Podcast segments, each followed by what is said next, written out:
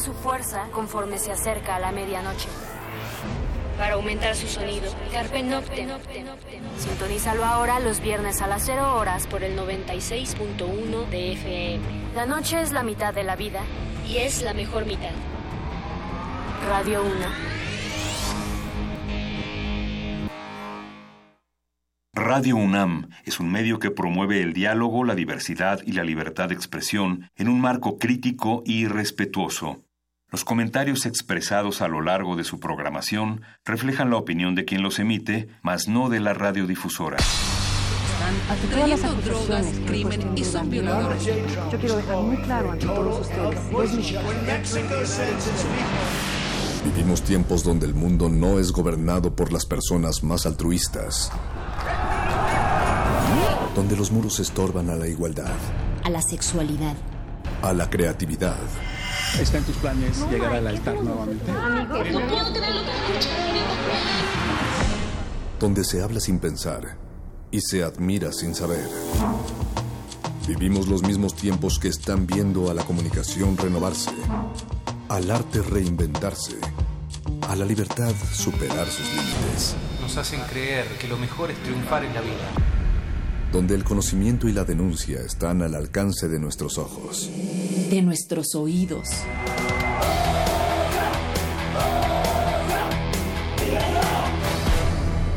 Resistencia modulada.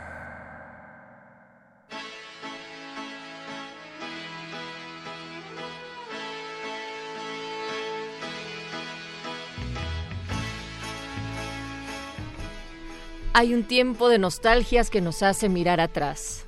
Pues después de estas olas de frío y sin color, seguimos aquí una vez más en esta penúltima de varias noches que sí efectivamente son de nostalgia. Nos hace mirar atrás y vivir sobre el recuerdo historias ya vividas en el pasado. Y como el prisma que descompone la luz en una gama de colores variados, aquí aunque no lo sepas, tú que nos escuchas llevas un color adentro, llevamos todos más de un color adentro que refleja pues un aspecto de luz. Y ahí, ahí es donde nos aferramos fuerte, como rocas junto al mar.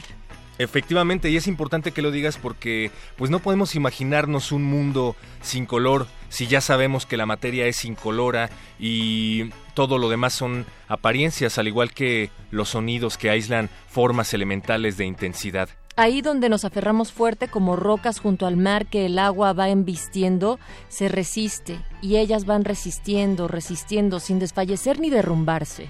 Y nosotros, sin desfallecer ni derrumbarnos, hemos volvido este 14 de diciembre a estas frecuencias de brillos y tonos. Y es que se piensa que el verde es el color de la paz y de la serenidad, pero pues tal parece que han tratado últimamente de imponernos ese verde, pues qué será, es como un verde militar, me parece, que mezclado con el rojo pues deriva en un poder físico y social bastante interesante, pero sobre todo bastante terrible. Te hablamos desde el pasado, pero también somos los del futuro que quiere construir ese otro tiempo de una manera diferente. Y es que ese verde a mí me parece en verdad que es un color que eh, no, no va no va con lo que está ocurriendo últimamente. No sé a ustedes qué color les guste más. Aquí en Resistencia Modulada, sin embargo, los colores todos simbolizan la liberación del espíritu, casi casi como una obra de arte, pero pues también como un revoltijo, ¿no? Como un revoltijo. Perro muchacho, el ladrido del futuro. Estamos hablándoles desde el pasado, decíamos de alguna manera, pero también los del futuro porque en estos instantes estamos transmitiendo también a través de www.resistenciamodulada.com y porque nos vamos a ir un par de semanas a hacer otro tipo de vida, a seguir pensando en ustedes de otra manera, en qué ¿Qué regresamos para el 2018 a dormir, dice Paquito de Pablo, entre muchas otras cosas, pero en ese futuro que se grabó en el pasado, eh, estaremos con ustedes. ¿De alguna manera eso hace sentido, los lapsos de tiempo? Sí, claro que sí. Yo siempre he tenido muchas ganas de escuchar resistencia modulada en el futuro, habiéndose grabado en el pasado. Y es que el pasado y el futuro son líneas temporales que nos han enseñado a asimilar de una manera pues bastante somera para mi gusto. En realidad, eh, tiempo, espacio, sonido, luces y colores son cosas que convergen en un mundo que parece distante para nosotros, pero aquí a lo largo de estos pues ya casi cuatro años o quién sabe cuántos hemos tratado de elucubrar. Por favor, queremos recordarles que los rumores no son ciertos, es completamente falso que Resistencia Modulada haya sido adquirida por Disney, pero no lo sabemos, tal vez eso cambie en el futuro. No lo sabemos, pero que sí, lo que sí sabemos es que hay un equipo esta noche que está desde el futuro, porque ellos tienen planeado lo que suena antes que nosotros. Está en la producción ejecutiva el HH Eduardo Luis, está también Arturo González en la operación de esta cabina, Alba Martínez en la continuidad.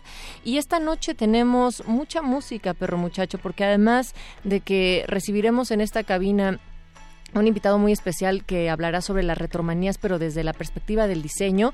Cultivo de Ejercios va a ser invadido por canciones tristes para morros hipermodernos o morras hipermodernas. Así es que conozcan la infección acústica post-nostálgica del ciberespacio esta noche, aquí a partir de las 9 en punto. Es importante que lo mencionemos porque últimamente Cultivo de Ejercios, lejos de estar más allá del presente, del pasado y del futuro, ha estado deprimido Creo que no les gusta la idea de irse de vacaciones. Apache o Raspi necesita un abrazo. Paquito de Pablo también me parece. Así es que pues llámenlo, llámenlo para darle sus muestras de afecto y amistad al 55 23 54 12. Si él no les responde porque está en un sollozo perpetuo, haremos lo posible por pasarles su mensaje. Pero hay algo que pone feliz a Paco de Pablo y eso es glaciares, Natalia Luna. Y hoy, 14 de diciembre, es noche de glaciares. Mauricio Orduña y Ricardo Pineda tomarán estos micrófonos dentro de unos momentos más para presentar un collage sonoro con lo mejor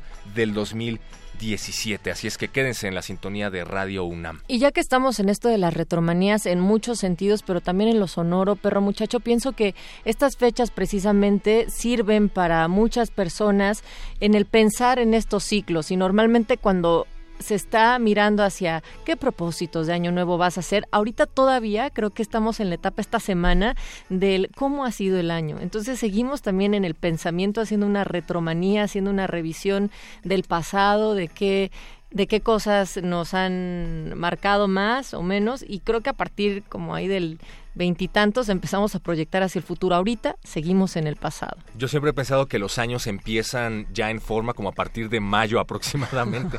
Pero sí, efectivamente es un momento de reflexión por donde quiera que se le vea. Sin embargo, yo sí he sentido en particular que los últimos años han sido de mucha nostalgia. No sé si se trate de que los tiempos están cambiando y que se están volviendo reacios, pero cada vez hay más y más discursos que apelan, pues sí, a lo nostálgico. ¿Tú has sentido nostalgia, perro, estos últimos años, digamos como pensando hacia atrás en, en, tus días? Sí, sí, desde luego. Y lo vemos en los audiovisuales, en, en cosas tan mundanas como acercarte al cine, ¿no?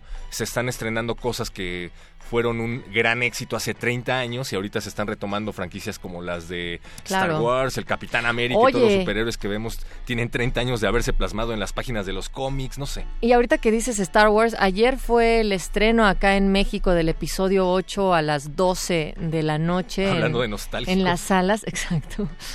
Ahí me hablan. Y me sorprendió porque por primera, bueno, no sé si sea la primera vez en el caso de Star Wars, pero por lo general los estrenos siempre son antes en Estados Unidos y no al revés. Y en esta ocasión pasó así. Primero se estrenó acá y me parece que hasta hoy, igual a las 12 de la noche, se estrenaría en Estados Unidos. No vamos a hacer spoiler, pero bueno. ¿Te pues, gustó? Hay mucha nostalgia ahí. Ok. Pues yo creo que más bien muchos íbamos con esa nostalgia en ese sentido. Llámenos y díganos cuáles son sus momentos más nostálgicos o qué les gustaría que volviera. Porque, como decían en Boomerang, lo bueno vuelve, pero en esta ocasión lo bueno va hacia adelante. ¿Tú crees, perro muchacho, que los clubs de fans o de aficionados de tanto de la Guerra de las Galaxias o del Señor de los Anillos, de Harry Potter, cualquiera de estos clubs que se arman, viven también de esa nostalgia, o sea, como que forman parte de las retromanías, de lo que ya pasó, de lo que ya se escribió y poco de lo que se podría llegar a hacer. Y, me he preguntado también en, en qué o sea, como cuáles de estos grupos serán más fans from hell, es decir, como de los más rudos, de los más intensos. Pues los fans de Star Wars definitivamente son de los más intensos, sí, definitivamente. Em, y creo que esto, no sé, esto de apelar a la nostalgia es, es muy interesante. Yo que leía cómics de Star Wars y que llevaba eh, mis playeras a la escuela, qué sé yo, no era tan bien visto en determinada época. Eras como, pues, un ñoño tal. Sí, yo me acuerdo que en mi Ahora- casa... ahora hay programas de radio, televisión y de Sí, YouTube dedicados, a hablar de esto con verdaderos especialistas que eran los mismos ñoños que llevaban sus playeras a la escuela y que eran buleados. Ahora ya no eres un ñoñazo, eres un... es- sigue siendo un ñoñazo, pero ahora también eres un especialista. ¿no? Comercial patrocinado por Puentes. No, bueno, ahí nuestro- nuestros amigos de Puentes tienen un, un programa justo eh, sobre, sobre la guerra de las galaxias, sobre Star Wars. Pero yo me acuerdo que también en mi casa, por ejemplo, estaban estos, pues los juguetes de mis hermanos, las naves de Star Wars y demás, y no era tan bien visto porque era como, ah, pues son los juguetes viejos, y ahorita ya son así como, Reliquias. wow, no lo tienes bien conservado, así jugaste con el juguete. Sí, sí, exacto. Y Pero bueno. tener VHS ya no se trata de algo meramente obsoleto. Un VHS original de una película de Star Wars en idioma original te lo pueden comprar en eBay en, en precios exorbitantes. Así como un número uno del Hombre Araña, por ejemplo, ¿no? Eso. Así es que mamás de hoy, por favor, no tiren los juguetes de los niños a la basura. Los cómics que están comprando pueden valer muchísimo en el futuro y le pueden pagar la universidad al niño. Pero a ver, ahí, ahí yo tengo una cosa, o sea, ¿que no los juguetes son para jugar? Porque dentro Sí, de claro, estas pero- colecciones es como, si no lo sacas nunca de la caja, va a valer muchísimo más. Y entonces ahí de repente creo que se hace más una colección con un artículo que está diseñado para eso, para jugar, para ser parte de, pues no sé, Estás en un ese error, periodo. ¿Sí? Los, los juguetes de Star Wars jamás se hicieron para jugar. Se nota hicieron que no soy para de ese nunca club de fans. abrirse y para siempre estar en una vitrina de algún ñoño que vive en algún lugar recóndito de la ciudad. de ¡Qué México. horror! Así No, es. no, no, hay que jugar con ellos y más justo en estas épocas que están pensando en qué le van a pedir a quienes ustedes crean. no vamos a decir nada más al respecto. Ah, me acabo de enterar gracias a Eduardo Luis que en Venezuela Santa Claus no existe, es el niño Dios. ¿Qué? O sea, le tienes... Ah, el niño ¿Qué? Jesús, perdón. O sea, le tienes que No hacer hay una grillos, cartita no al hay nada, Jesús. algo así. Ah, también existe San Nicolás. Ah, mira. Es- A ver, dice que es raro porque los dos son, dan regalos. Pero a ver, a ver, Lalo Luis, no puedes llegar a México, no puedes llegar en este momento a la Radio Nacional, a Radio Universidad, a decirle a todo el auditorio que Santa Claus no existe. Existe el niño ¿Estás Jesús. consciente de la responsabilidad que eso carga? O sea, no, no puedes decir eso, pero bueno, acá en México también he de decir. decir que en, en el 6 de enero los Reyes Magos te traen tres regalos, se supone, o sea, cada uno te tendría que traer uno. Pero bueno, eh, sí, haremos responsable a Eduardo Luis sobre estos comentarios. Envíenos, por favor, cualquier queja. Arroba R modulada. Nos están diciendo, no lo puedo creer, tengo 35 años. ¿Cómo es esto de que no existe Santa Claus? Nos dice Paola de Azcapotzalco. Bueno, pues vamos a, a- a poner medidas en este asunto o solicitarle a Santa Claus que, que sí venga, ¿no? Para acá, también a Venezuela, no Yo sé. sí creo que Santa Claus existe. El niño Dios no, la verdad no. Dios no existe. Vamos a escuchar All I Wanna Do de Antoine Diligent. Este es un cover de los Beach Boys y así arranca Resistencia Modulada. Resistencia modulada.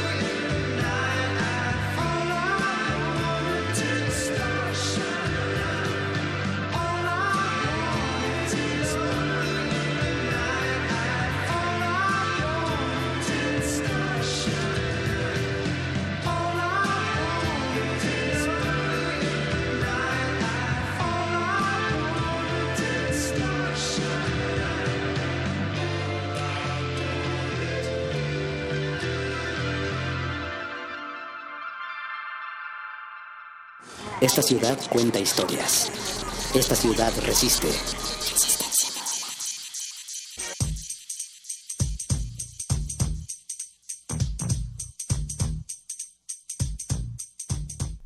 Seguimos apelando a la nostalgia aquí en Resistencia Modulada. Queremos agradecer todos, todos, absolutamente todos sus comentarios y muestras de afecto. También críticas y sugerencias son bienvenidas. Recuerden Facebook Resistencia Modulada, Twitter arroba R Modulada y 55235412. Gracias a Clara que nos llamó para decirle a la Resistencia que le encanta este programa. Pero ya tenemos bueno, aquí- pero sí hay que decir que la señora Clara dijo que em, le gustó mucho el programa de Panorama del Jazz Ah, también de la semana pasada porque fue sobre Herb Albert, entonces que lo disfrutó. Así es que gracias por llamarnos y gracias por estar ahora escuchando la Resistencia. Ahora llame a Panorama del Jazz para decir que le encanta Resistencia Sí, eso sería muy bueno.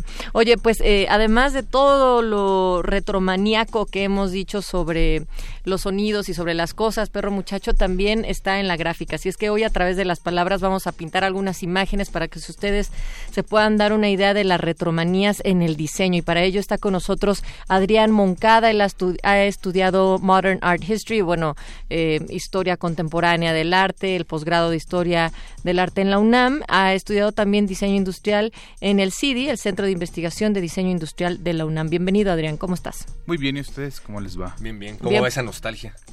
Pues es mucha y más porque este, este mes es justo el mes de la nostalgia. ¿Verdad ¿no? que sí? Sí. Yo le decía a Perro que a partir como del día 27, 28 ya empiezas a perfilar al futuro, pero todavía estamos en la nostalgia total. No, pero el primero de diciembre ya es el, el día en el que empiezas a pensar en la nostalgia y en, y en hacer el recuento de las cosas y justamente de eso va como todo el, el tema del diseño vintage y, y que, que tendemos mucho a, confundir, ¿no? Y, y creo que acá es importante decir que eh, es, es necesario aclarar porque es justo esto del tema del diseño vintage cuando se empieza a mezclar, por ejemplo, con el tema del arte. ¿no? Y cuando entramos en terrenos del arte, el diseño se vuelve completamente subjetivo Ok. y se acaba todo. A ver, vamos a hacer una, una, un planteamiento inicial sobre la diferencia entre el diseño vintage, que es diseño vintage, y otro que es como la retromanía de, de los muebles, del, del arte, de las cosas que fueron hechas efectivamente en aquella época. ¿Y en qué momento se empieza a poner, no quiero decir de moda, pero en qué momento vuelve, ¿no? ¿En qué momento vuelve lo, pues sí, lo vintage? A ver, como esas tres cosas para O empezar. sea, acá lo que podríamos decir sobre el diseño vintage es que justo esta característica vintage es eh, el periodo de tiempo que ha pasado para que un objeto pueda ser considerado vintage. De manera general, muchas personas dicen que son 15, algunas dicen que son 13 años. Casas de subastas, por ejemplo, dicen que tienen que ser 20.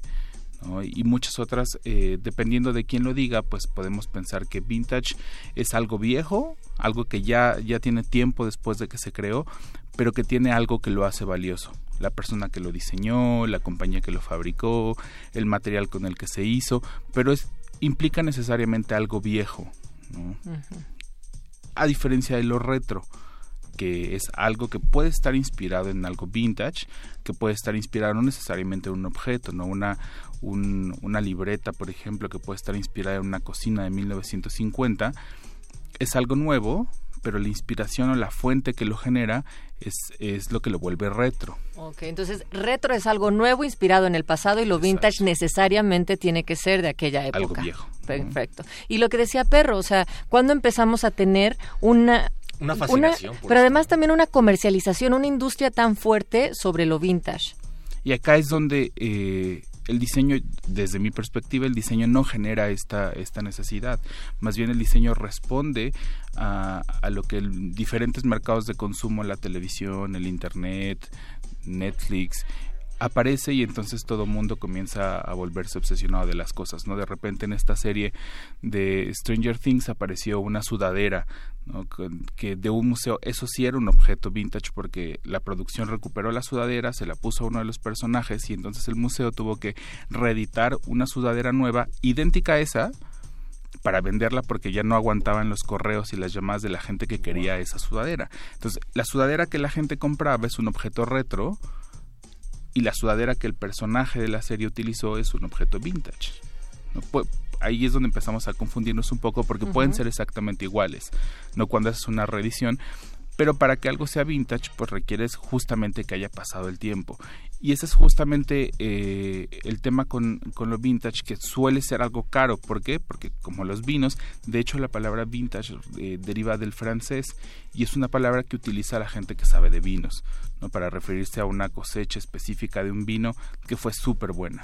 Y entonces... Y que mejora a lo largo de los años. Y que mejora, desde luego, mejora mucho más que el resto.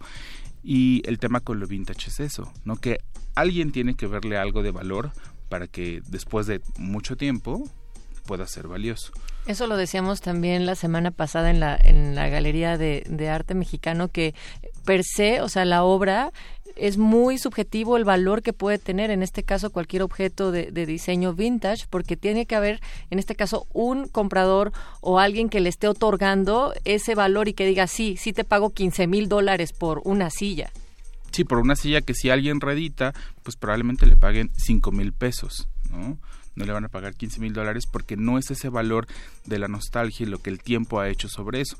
Y todo este tema de lo retro, lo vintage, pues también tiene una relación directa con el tema de las antigüedades, ¿no? Que, que al final para, para el gusto de muchas personas podría parecer algo súper viejo, como estos muebles que nos contabas hace un ratito fuera, fuera del aire. Son muebles súper viejos que probablemente te da pena presumir, pero a alguien le importan y alguien está dispuesto a pagar miles de pesos por esos muebles. Las antigüedades esto tema, este tema de los años no es algo rígido, ¿no? Alguien podría decir que estos años están mal, pero la diferencia entre lo vintage y las antigüedades, además de ciertas cuestiones materiales, es el, es el paso de los años. Para que algo sea una antigüedad, pues debería haber pasado más o menos 100 años desde que esta cosa se construyó. Ok, entonces retro, vintage y después antigüedad. Así sí. vamos en ese en esa cronología del tiempo platicando con Adrián Moncada. Eh, Adrián, tú te has especializado también incluso en esto, vaya desde tus estudios de tesis y demás, en particular sobre el diseño vintage. Sí, nunca lo había pensado yo como que estudio diseño vintage, pero sí, justamente lo que yo estudio es un conjunto de muebles que se fabricaron en 1940, ¿no? Más como un caso de estudio que te permite entender pues otros muebles que son igual de viejos.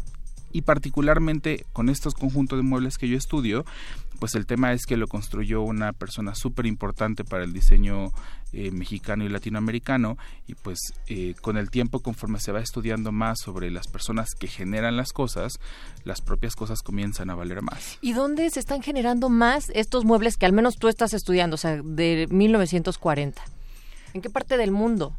En mi casa tengo varios, por si te interesa. y en los museos, la, la fortuna que tenemos acá en, en México es que eh, tenemos un montón de, de, expresiones de diferentes países, porque al final... Eh, pues después de la después de la guerra muchas personas vienen a vivir a México, muchas personas de Estados Unidos vienen a México.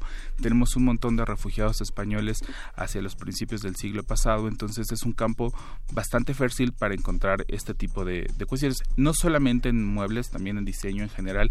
En muebles me parece que, que es, eh, es destacado porque nuestro país tiene como mucha eh, mucha materia prima para poder hablar sobre diseño que podríamos llamar vintage. Un montón de diseñadores de muchos países que vinieron aquí hacia 1930 y comenzaron a producir, comenzaron a hacer cosas. Entonces es muy probable que la gente que nos escucha en la casa de su mamá, de sus abuelitos, tenga tenga muebles que son valiosísimos y nada más porque no ha ido un curador o un especialista a decirles lo que tienen, en algún momento los vayan a tirar. Que es algo que pasa, por ejemplo, en la UNAM. ¿No? Nunca nos pusimos a pensar que los muebles que, se, que se crearon cuando la UNAM se inauguró, con el tiempo iban a ser muy valiosos. Y en algún momento tuvimos que cambiar de mobiliario y entonces pues eso, eso se iba, se tiraba, ¿no? Porque se cambiaba por, por muebles nuevos y en algún momento se tiró, se desechó y nos deshicimos de ellos sin saber lo que estábamos tirando verdaderamente. Órale. Wow. Ustedes cuéntenos si creen que tengan algo de esto en su casa o bien la pregunta inicial que era qué cosas ustedes están recordando o sobre cuáles tienen nostalgia. Estamos en arroba R modulada, Facebook Resistencia Modulada o nos pueden llamar al 55 23 54 12. Vamos de a escuchar. teléfono de disco estaría bueno que lo Sí. Oye, claro, ¿tú todavía tienes uno de esos en tu casa? Sí, dos. ¿Y es ¿Dos? retro o vintage? No sé, ¿les Ah. parece si lo platicamos regresando? Creo que el mío tiene como 10, 10 años, yo creo que ya aplica el Ya no sé, ya me perdí. Bueno, pues sonido gallo negro llega a la Resistance. Cumbia, espantamuertos. Esperamos que todavía no estén tan muertos, aunque ya empezó el Guadalupe Reyes. Y la imagen e identidad visual de este conjunto de México ha sido diseñada por el doctor Alderete, este artista argentino que tiene un vínculo muy estrecho con corrientes musicales en la Ciudad de México. Y esta canción es parte del disco debut de la banda titulado Cumbia Salvaje, enviado allá, se lanzó en mil- 2011, sí, ya va siendo vintage. Es vintage. Resistencia modulada.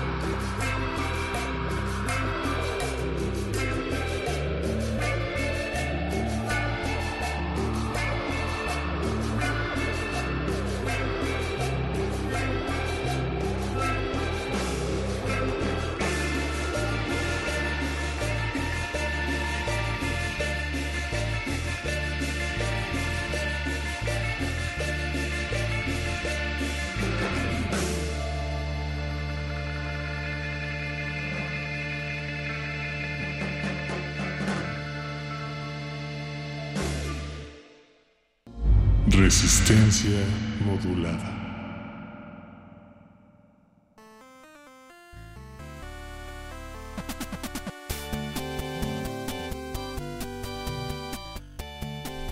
Seguimos en resistencia modulada nostálgicamente hablando a través de las frecuencias del 96.1 de FM con Adrián Moncada, especialista en un sinnúmero de cosas, pero en esta ocasión en particular en retromanías. Y en historia del arte. Adrián, estábamos platicando sobre las diferencias y el planteamiento entre lo retro, lo vintage, las antigüedades, pero también en la industria que se ha generado a partir de ello. Y acá un punto que tal vez nadie le quiere llamar por su nombre, pero aquí lo vamos a tener que, que hacer. O sea, últimamente habíamos estado platicando sobre eh, la gentrificación, estos fenómenos del cómo llegaban a ciertas colonias, algunas características particulares. Bueno, pues dentro de todo eso hay un término que es la hipsterización de algunos fenómenos que están ligados también a la gentrificación. Y en este sentido creo que también hay algo que puede ligar mucho lo que está pasando con las retromanías y la industria misma a lo hipster o a lo que, cómo se... ¿Cómo se podría vincular? A ver. ¿Qué es ser hipster para empezar?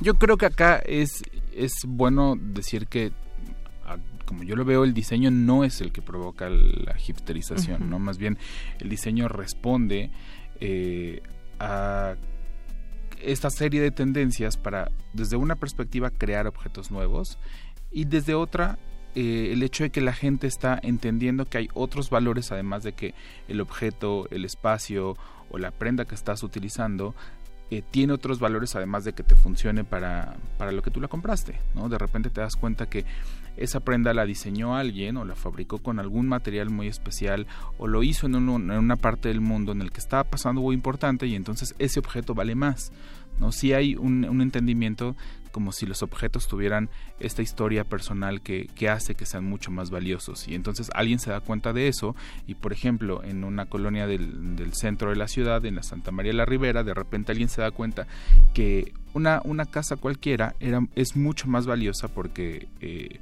tiene ciertos materiales, porque tiene una disposición arquitectónica especial y entonces alguien decide recuperarla. ¿no?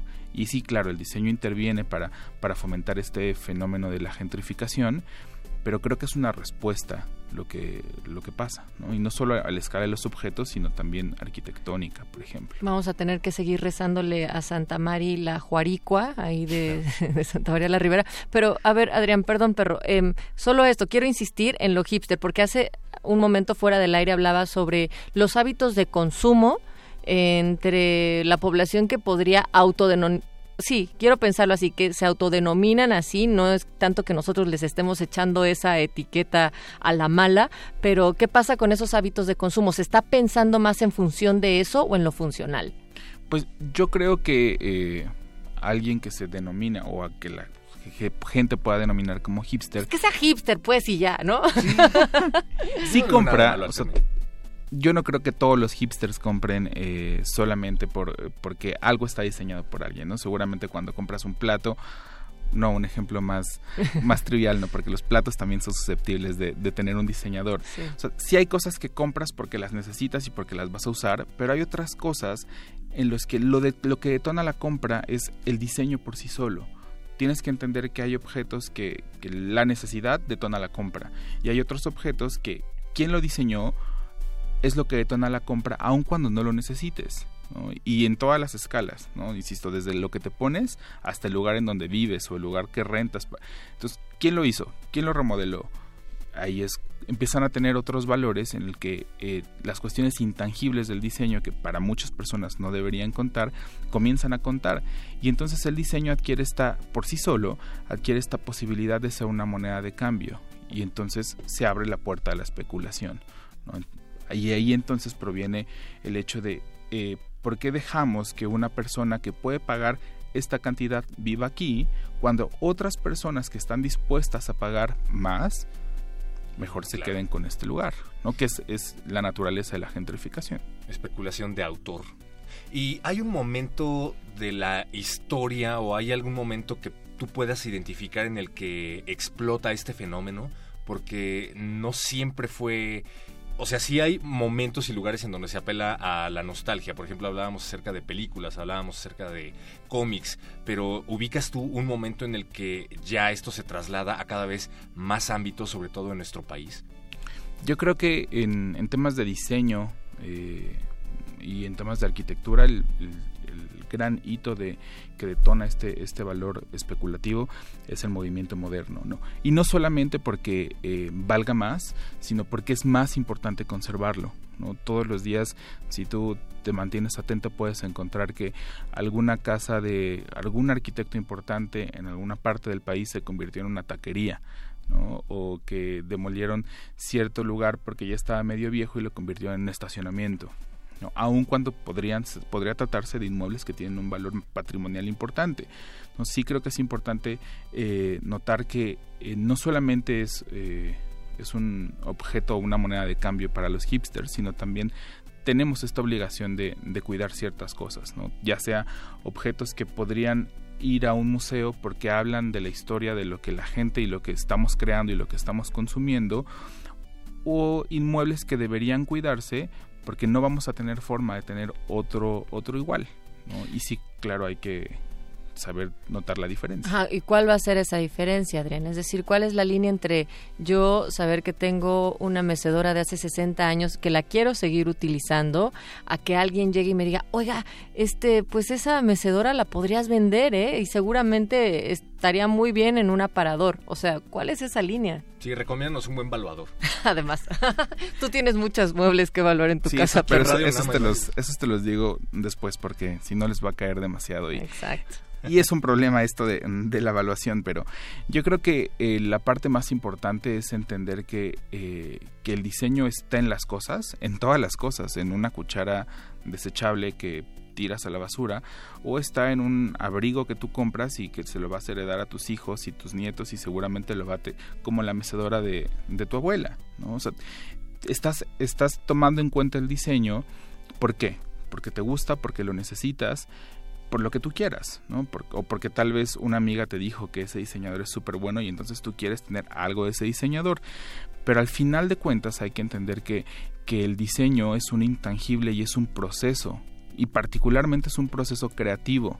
Y sí, claro, yo creo, desde luego, que, que le añade un valor adicional a los objetos y que hay objetos que están mejor diseñados que otros, pero ahí depende completamente de, de quién lo esté viendo, porque si lo ve un curador de un museo, o si lo ve una persona que organiza subastas internacionales, o si lo ve una persona que se encontró su mole en la lagunilla, pues el tamaño de la cartera y es muy diferente. Que, que ya ese- esa idea de que uno pensaba que ir a la lagunilla era para algo barato no es cierto. O sea, he visto no. sillas de 3.500 pesos cada una en la lagunilla. Sí, y yo he visto gente que vende en la lagunilla muebles y, y conoce mucho más de diseñadores y arquitectos latinoamericanos que, que muchos estudiantes. O que en la Claro. Condechi, por ejemplo. ¿Y esto, tú qué piensas? ¿Va para largo o es una especie de boom que está empezando a perder auge? ¿O se siguen haciendo diseños de, digamos, un mueble que en algún momento cobrarán mucha más relevancia de la que tienen ahora, dentro de 30 años? Si nos alejamos de lo que piensan los diseñadores o lo que piensan los historiadores, al final, como personas comunes y corrientes, dependemos de la nostalgia. O sea, la nostalgia nos hace movernos, nos hace interesarnos en cosas del pasado. Si ustedes piensan en programas de televisión de hace cinco años, el tema central era la década de los setentas. Y lo que hoy en día consumimos es la década de los ochentas. Y poco a poco, por ejemplo, en la moda, puedes notar cómo se empiezan a colar cosas de los 90.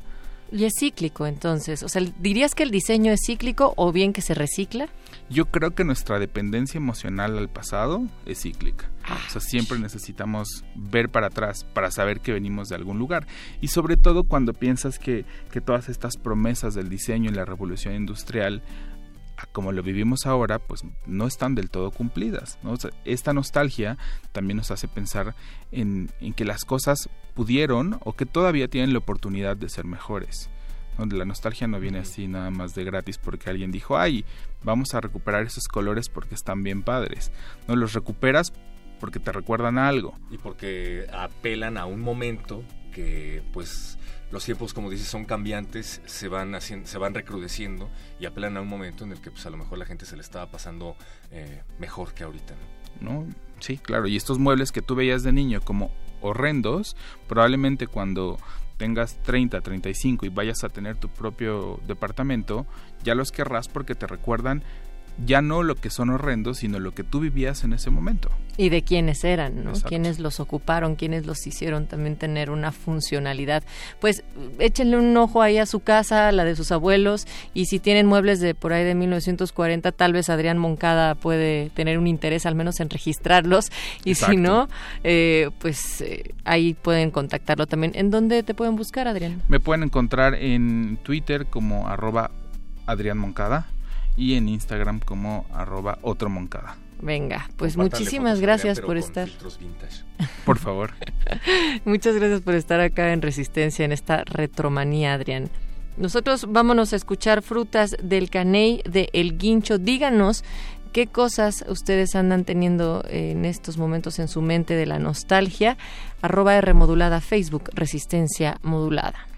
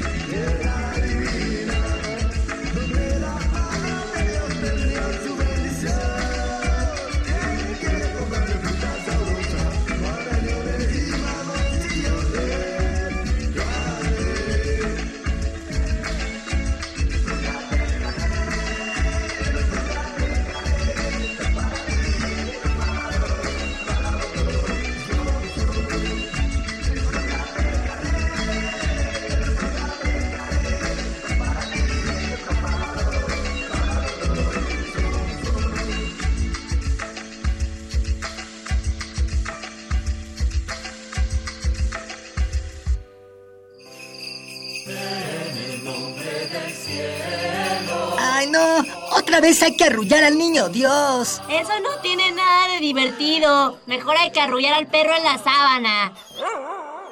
Ya no tienes que molestar a las mascotas para imprimirle diversión a tu posada. ¡Órale! ¿Qué es eso? Consumos navideños de resistencia modulada tiene para ti el mejor juguete para esta temporada.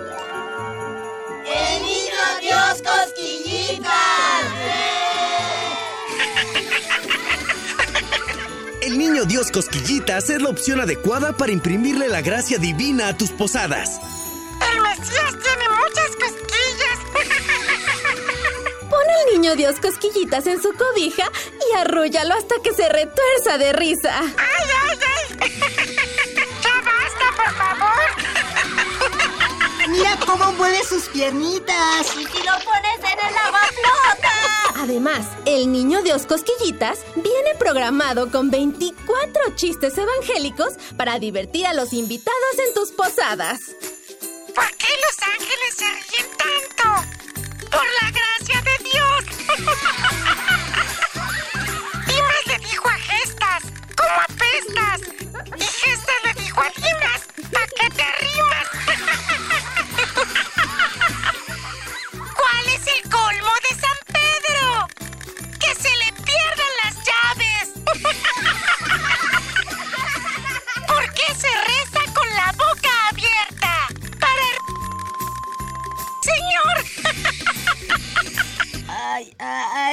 Entendí. El Niño Dios Cosquillitas es un producto ecológico recargable que no necesita baterías ni corriente eléctrica, pues se alimenta solo con el poder de tu fe.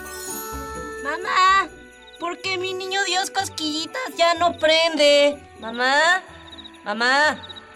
Ah, sí, yo no tengo papás, ni muñeco, ni piernas. Además, disfruta la última actualización de tu niño Dios Cosquillitas. Utiliza su Wi-Fi para conectarlo a Internet y activar su función Pasito Perrón. Vamos a bailar.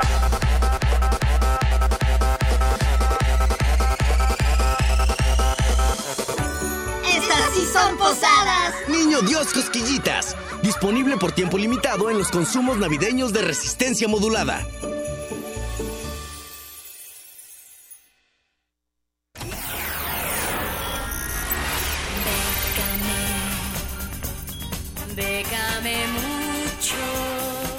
Convocatorias de todos los sabores y latitudes para las mentes mexicanas. Toga y Birrete, especializados en resistir economías en decadencia. Bécame mucho. Bécame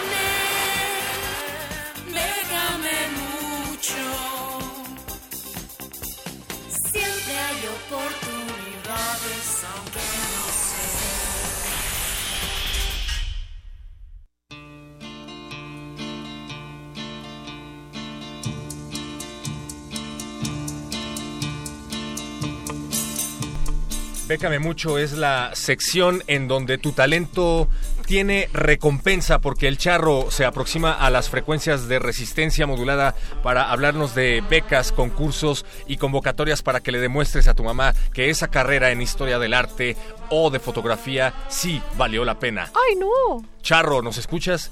Buenas noches, muchachos, ahí en cabina, todos la resistencia que nos escucha, así es, escucho como siempre la señal de la resistencia que me hace el llamado para compartir la información de convocatorias y becas en donde puedan participar los mexicanos en cualquier parte del mundo. Échele, charro. Y la primera tiene que ver con The World Press Photo Contest. Así es, el concurso de fotografía de prensa que es ya muy conocido para aquellos que no han tenido el gusto, pues es uno, un concurso que se hace anualmente, se convoca a todo el mundo y es de fotoperiodismo y varias categorías, ocho para ser exactas, y bueno, los ganadores de cada categoría están incluidos en esta exposición que se hace con los ganadores y que va itinerando por todo el mundo y tienen una proyección de a más de cuatro millones de espectadores. Y las categorías de este año son las de temas contemporáneos, medio ambiente, que en esta en específico tiene que verse el impacto de la humanidad en el medio ambiente, noticias generales, proyectos a largo plazo, esto quiere decir proyectos que para su conclusión mínimo hayan tomado tres años, naturaleza, ahí sí entra más eh, tipo paisajes, eh, gente, deportes y noticias del muy muy focalizadas por decirlo así. Y bueno, eh, aunque todos es un gran premio ser incluidos en esta exhibición itinerante a nivel mundial, hay un gran ganador que eso es lo que nos llama en esta fabulosa sección de Bécame mucho. El Chelín. El Chelín. Y bueno, para la fotografía del año eh, se le darán 10 mil euros, que a la cotización del día de hoy estamos hablando de 225 mil pesos. Así que todos aquellos que tengan sus fotografías o que estudian fotografía y su mamá les dice que no sirvió para nada, esta es su oportunidad de demostrarle que no. La, pro- la convocatoria cierra el próximo 4 de enero de 2018, o sea, en unos días, y el registro es en línea, así que no tienen que preocuparse porque tengan que mandar algo por paquetería. Tómenle foto a su premio una vez que se lo ganen y arroben a Resistencia Modulada y Con a un filtro vintage Con un también. filtro vintage. Con hashtag Mucho, por supuesto, para que ahí le demos fabuloso like y share. Pero tienes más acerca de fotografía, Charro.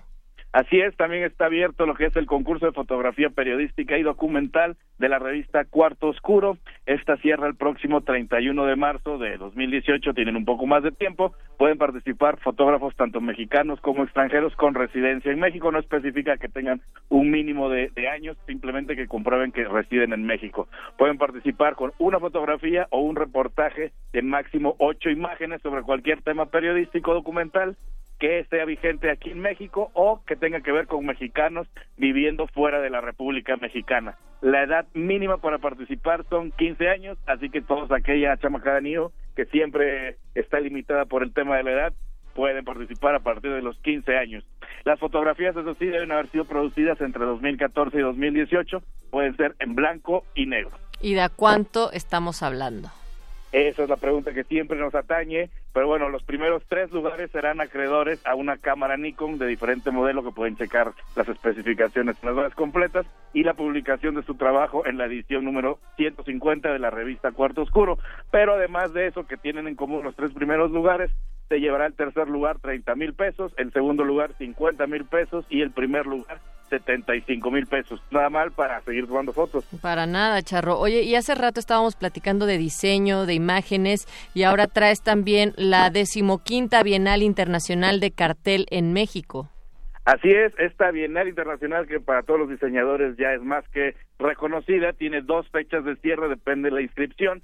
Si van a inscribirse de manera digital, el cierre es el próximo 4 de mayo de 2018, obviamente, pero si van a mandar de manera impresa su, su trabajo, es el 17 de julio del próximo año, así que tienen más tiempo en el caso de que decidan mandarlo vía paquetería. El objetivo de esta Bienal es pues ser un lugar de encuentro y motivar a proyectos e impulsar a los ya nacidos, todos ellos en favor de la cultura gráfica y la difu- difusión de los creadores nacionales. Aunque hay un costo de inscripción, es pues es simbólico. Para los estudiantes es de un dólar y para profesionales es de cinco dólares. Hay cinco categorías con cartel cultural, social, ecológico, socioeconómico y comercial. Para cada uno de los ganadores de estas categorías hay un premio de 100 mil pesos. Así que este es el momento de que tomen lápiz y papel a la mano los fotógrafos y los diseñadores, pero si ya se les fueron, no se preocupen porque todo estaba ya posteado en las redes sociales que ya conocen, que es en Iguanabit, Facebook y Twitter, hashtag Beca Mucho y en las redes oficiales de Resistencia Modulada, muchachos. Facebook Resistencia Modulada y Twitter arroba R Modulada, en donde pueden hacer una consulta para que el charro los asesore personalmente a través de las redes. Muchísimas gracias, Charro.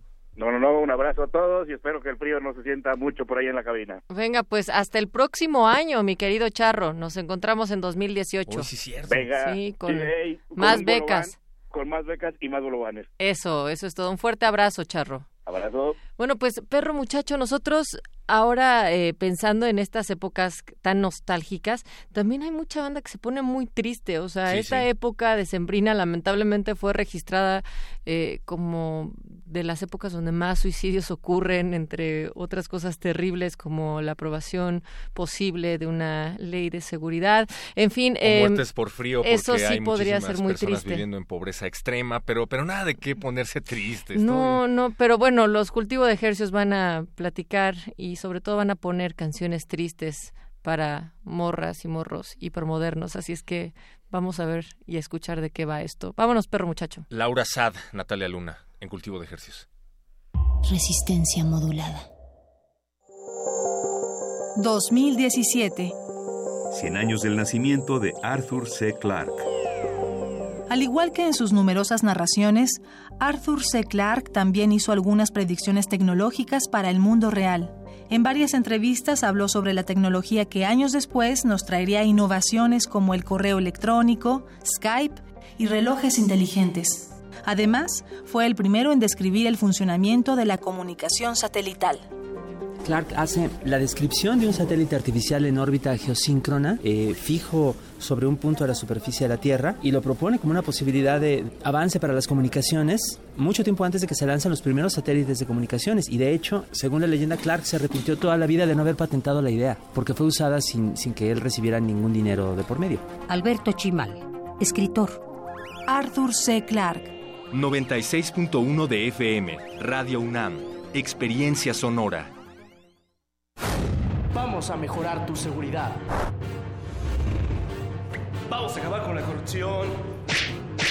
Ya basta de falsos héroes. Recuperar el rumbo del país, terminar con la impunidad y con quienes nos han robado, no es cosa de cuento. Hay un hombre que por más de 20 años ha sido congruente. Démosle la oportunidad de gobernar. Pásate a la izquierda.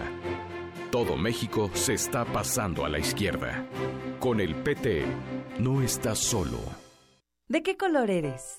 ¿No lo sabes? Tu papá siempre fue amarillo, pero tu mamá decidió por el verde. Tu abuelita es azul. Tus amigos son morados, pero tu profe cree que café es mejor, aunque la que te gusta es naranja.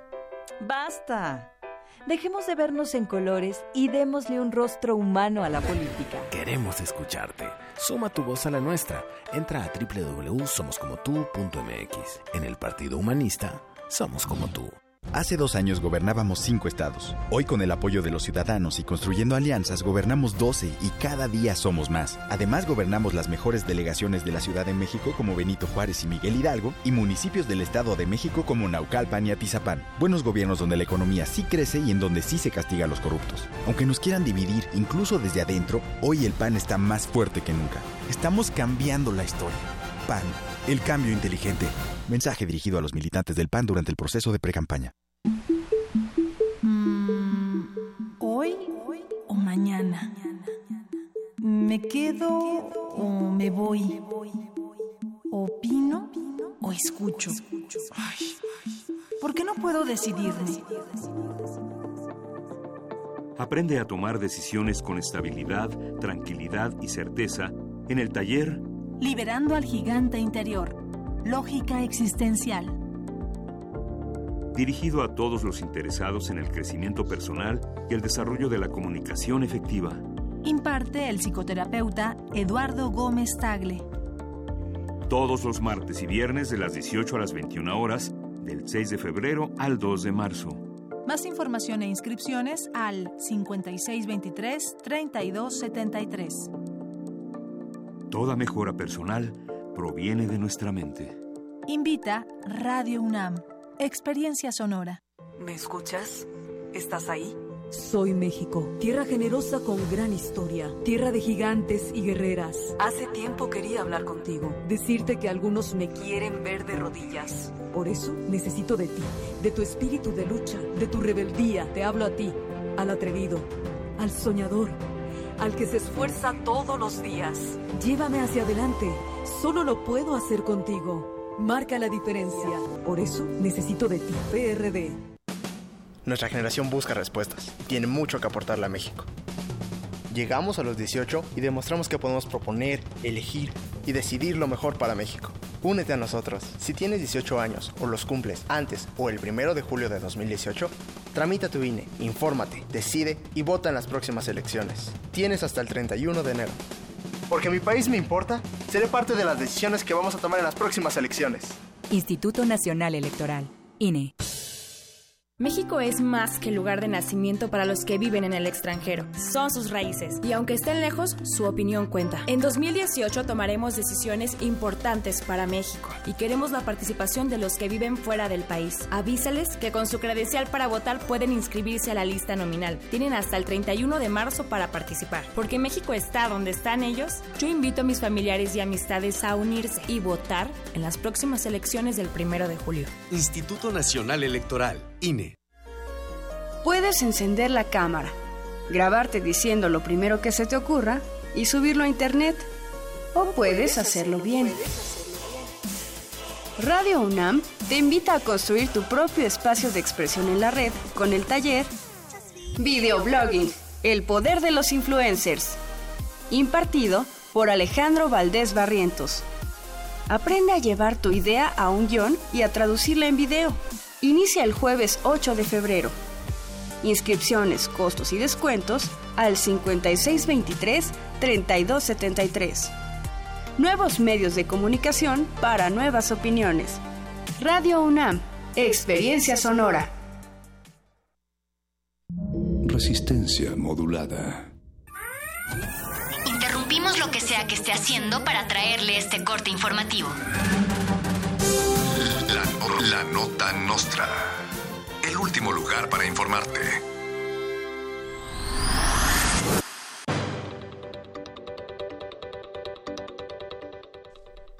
Disney anuncia la compra del Partido Revolucionario Institucional. Entre las nuevas adquisiciones del ratón Miguelito, como la cadena Fox y varios superhéroes, se encuentra también el PRI. Disney dice sentirse muy entusiasmado con este nuevo proyecto y afirma que en las próximas películas de Star Wars habrá cameos de Meade, Peña Nieto y otros Lord Sid. Gracias, tío Disney. El aspirante a Peña Nieto y compadre de Peña Nieto, que todavía no es Peña Nieto, Pepe Meade, anunció su gabinete en caso de llegar a la presidencia de la República. Como secretario de Gobernación estaría Peña Nieto. En la Secretaría de Hacienda y Crédito Público estaría Luis Videgaray. En la Secretaría de Educación Pública, Aurelio Nuño y Ciro Gómez Leiva como nuevo dueño de Televisa y del América. Gracias, tío Meade. El ayudante del gobernador electo del Estado de México, Juan Cepeda, regala boletos para el Festival de Metal Hell and Heaven en sus redes sociales. Juan Cepeda, quien es arduo admirador de las despensas que regala el PRI, decidió llevar esta antigua técnica más allá y ahora regala frijol con gorgojo acompañado de boletos para que te largues a ver a Ozzy Osbourne patrocinado por el PRI. Gracias, tío Cepeda. En estas 72 horas será aprobada muy probablemente la ley de seguridad interior para que los militares maten estudiantes, repriman indígenas y hagan en general cosas de militares mexicanos, solo que en esta ocasión será legal. Gracias, tío Peña.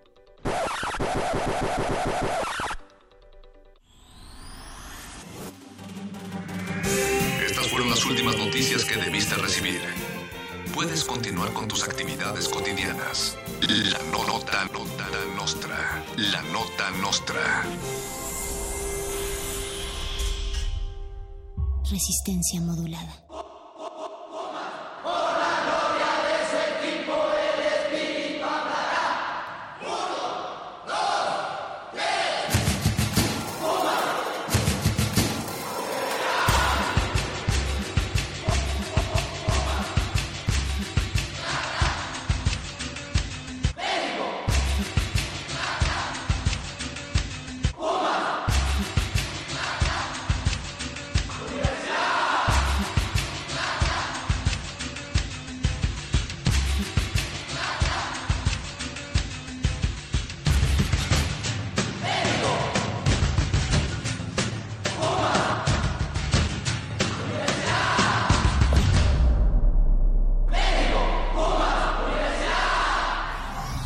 Resistencia modulada.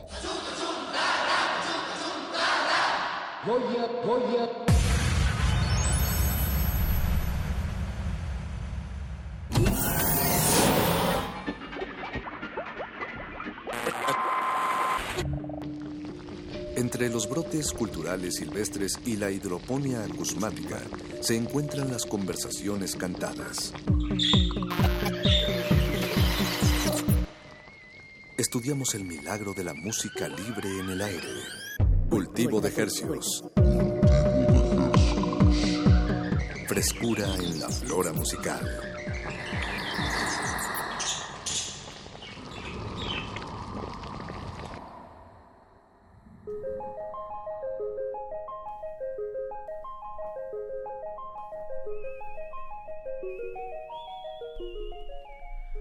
Organismos audiosensibles inmersos en otra noche de diciembre 14, siendo las 21 horas con 11 minutos, comenzamos una nueva emisión de Cultivo de Hercios. El laboratorio musical de resistencia modulada donde germinamos, propagamos y contagiamos las más frescas sonoridades que hacemos llegar hasta sus oídos. Por la frecuencia de Radio UNAM 96.1 de FM. Transmitiendo totalmente en vivo desde la cabina de Adolfo Prieto 133, Colonia del Valle, y llegamos hasta la comodidad de sus oídos por esta frecuencia y por dónde más, Paco de Pablo. Llegamos a la aldea global a través de www.resistenciamodulada.com y www.radio.unam.mx. Gracias por sintonizarnos, porque esto no tendría ningún sentido si nadie lo estuviera escuchando, Paco. Sí, no, no, no tendría ningún sentido. Bueno, tal vez un poco de sentido, pero sería muy distinto el sentido.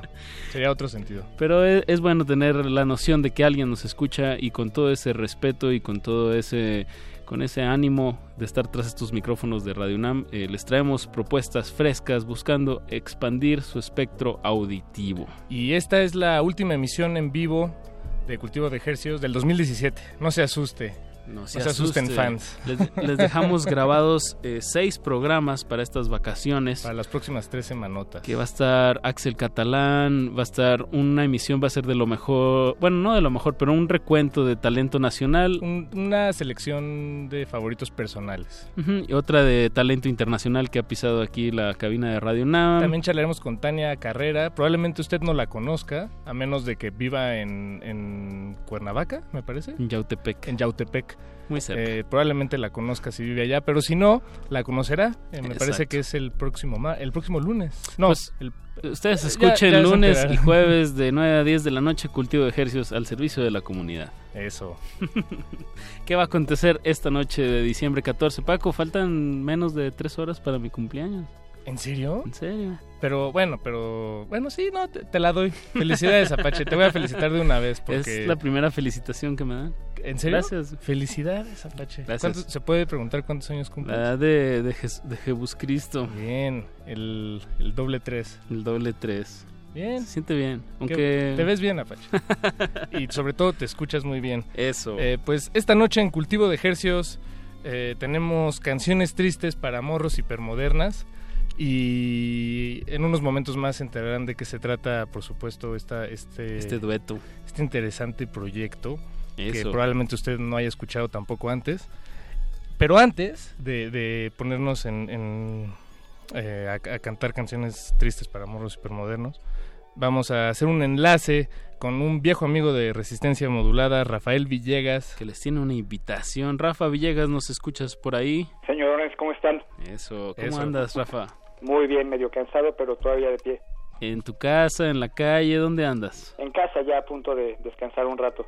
Bien, qué bueno, qué gusto, Rafa. ¿Dónde es tu casa? En el sur de las... en eso es más que información suficiente. Rafa, desde la comunidad de tu hogar, ¿qué nos vas a hacer de invitación esta noche para el día de mañana? Pues una fiesta para mañana que se llama No eres tú, soy Yonki y es la segunda emisión de esta fiesta. La segunda, ¿cuándo fue la primera? Hace como tres semanas. Ah, ok, entonces están, tienen ya abuelito. Sí, ya. Vienen con ímpetu. Ímpetu. Así es. Y esto se va a celebrar mañana. ¿Y qué es? Exacto. ¿De qué se trata? No eres tú, soy Junkie. Volumen se trata, pues bueno, el pretexto es darle chance a una banda, bueno, a un dueto que se llama The Next Christina Aguilera, la siguiente Cristina Aguilera, okay. que están buenísimos, viven en Berlín, me parece que son franceses o por lo menos uno de los dos, y hacen pues un buen despapay entre drills, ellos le llaman No Hope, es como la antítesis del hip hop. Este, dicen que no representan a nadie y featuring no one. Y es una especie pues entre de glitch, este, de hip hop glitcheado, drill and bass, noise. Está muy, muy, muy divertido. Pues son como puras ráfagas, ráfagas de sonido, mucho humo y algo que ellos llaman arrogancia francesa, ruido y baile. Bien, sí se antoja. Además está una chica que es una gran DJ, que es Mook, eh, una chica que viene de Lituania y que tiene ya un rato eh, viviendo en la Ciudad de México, que le encanta el synth pop, la música industrial y todas estas, perdón, vertientes eh, ochenteras, este, medio obscuras y medio corrosivas. Está también Shahir O'Neill de Sonido Inconsciente, que es un proyecto... de Monterrey, ¿no? no, él es de acá, ¿De sonido, sonido inconsciente? Sí, así ah, ok, ok, ok. Perdón, perdón, Shaquille. Este, él es de acá, él era parte de System Error y pues hace tanto los visuales como el ruido en tiempo real. Es una cosa así como este tecno medio acre, medio corrosivo también ruido son. está eh, un buen amigo con el seudónimo de Goodbye Poser y el indigente en crack que es un personaje ahí medio raro también este industrialoso. Bien creo que hay una línea aquí muy buena de, de buenos nombres de buenos conceptos. Sí ya lo creo. Es en un lugar que se llama Montenegro en Insurgentes. Eh, el híjole la dirección no la recuerdo aquí la tenemos. Es Insurgentes 222 ah sí es cierto no es Reforma 222 Insurgentes 222 Montenegro restaurante con inspiración oaxaqueña estoy viendo su evento en Facebook no eres tú soy Junkie Volumen 2. Volumen 2. Eh, ¿Y qué más? Y bueno, eh, Rafa, ¿tenemos algún regalo navideño para nuestra audiencia? ¿Algún aventado que, quiera ir a descubrir estas sonoridades? Claro que sí, un par de cortesías dobles y pues ahora sí que ustedes ponen las condiciones. A los que nos llamen, porque ya es, quedan eh, demasiados pocos días como para ponernos exquisitos. Ok. Entonces al 55 23 54 12 tenemos dos pases. Ah, perdón, 55 23 768 ahorita les digo el número es que el que normalmente tenemos está ocupado está lo estás utilizando tú Rafa. Ok. Ay bueno cabe mencionar que Igual si, vienen del festival de Aural digo del concierto de Aural tienen 50% de descuento para que le caigan ahí de Asper Ah, ah, bien, perfecto. 55 23 76 82 para que se lleven un pase doble. Hay dos. Si está ocupado, vuelvo a marcar. Para que mañana se divierta ahí en Insurgentes 222 con este evento. Pues muchísimas gracias, Rafa. Sale, pues ahí espero que me manden los nombres. sí, seguro, seguro, seguro. Ojalá y la audiencia se anime y pues se den una noche de de música interesante. Pues les mando un abrazo a Pachi y Paco. Gracias, Rafa. Igual, igual. Saludos hasta tu hogar y acompáñanos hasta las 10 de la noche aquí en Cultivo de Ejercicios. Vamos a escuchar algo de música, de eso se trata este programa, ¿no, Paco? Así es, y ya llevamos 18 minutos sin ninguna... Menos, menos, porque, estuvo la, nota. Sí, está bien. Y el perro muchacho es buen tipo. Es un tipazo. Vamos a escuchar de un proyecto que hace, hace más de 10 años, creo, llegó a, a mis oídos un proyecto muy misterioso, se llama Mario, con un asterisco al final. Tal vez lo recuerdan de canciones como El muchacho satánico, pero este es, una, este es otro tema un poco más desconocido, se llama No hay onda, esperemos que lo disfruten y al terminar regresamos con canciones tristes para morros hipermodernos. Cultivo de ejercicios.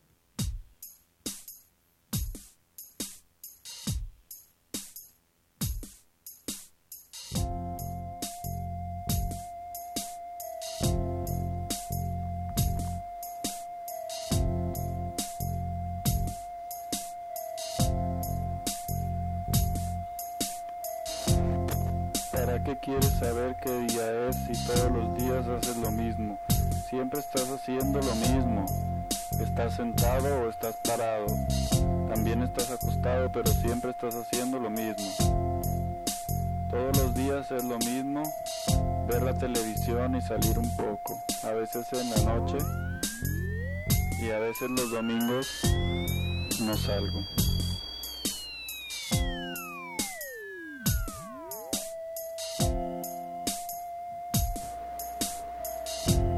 Eso es ahora. Tipo de repetición para que siempre me busques. Estoy aquí, pero no sé lo que va saliendo. Es lo que voy diciendo.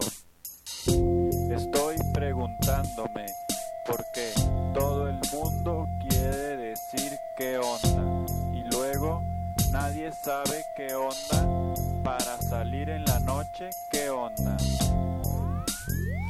Todo el mundo quiere estar en la misma onda. Me estoy preguntando, pero no llego a nada porque no me estoy contestando.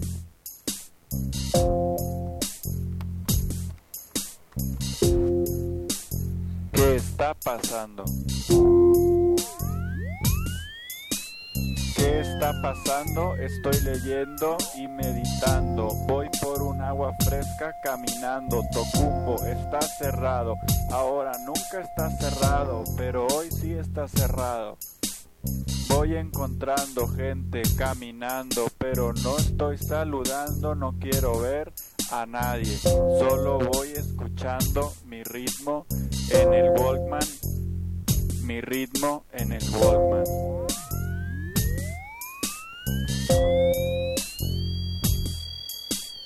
Todos caminan rápido cuando está lloviendo. Cuando está mojado, todos caminan rápido, rápido, casi corriendo. Todos caminan rápido cuando está lloviendo.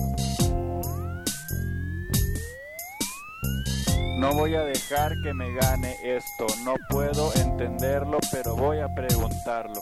Estoy leyendo y leyendo y pensando y pensando, pero caminando no puedo leerlo.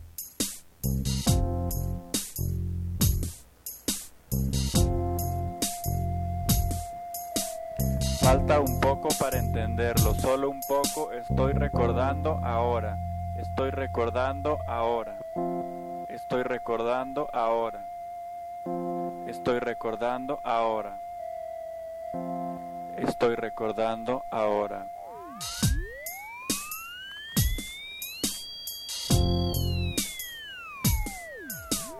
Nadie en el cielo le importa lo que estás haciendo, solo la gente que te conoció te está viendo, te está vigilando, te está cuidando. Mientras vas caminando, no puedes ir leyendo. Nadie está vigilando ahora, me robaré un refresco. Nadie está vigilando ahora, tomé una soda. La máquina se atora. Nadie está vigilando ahora.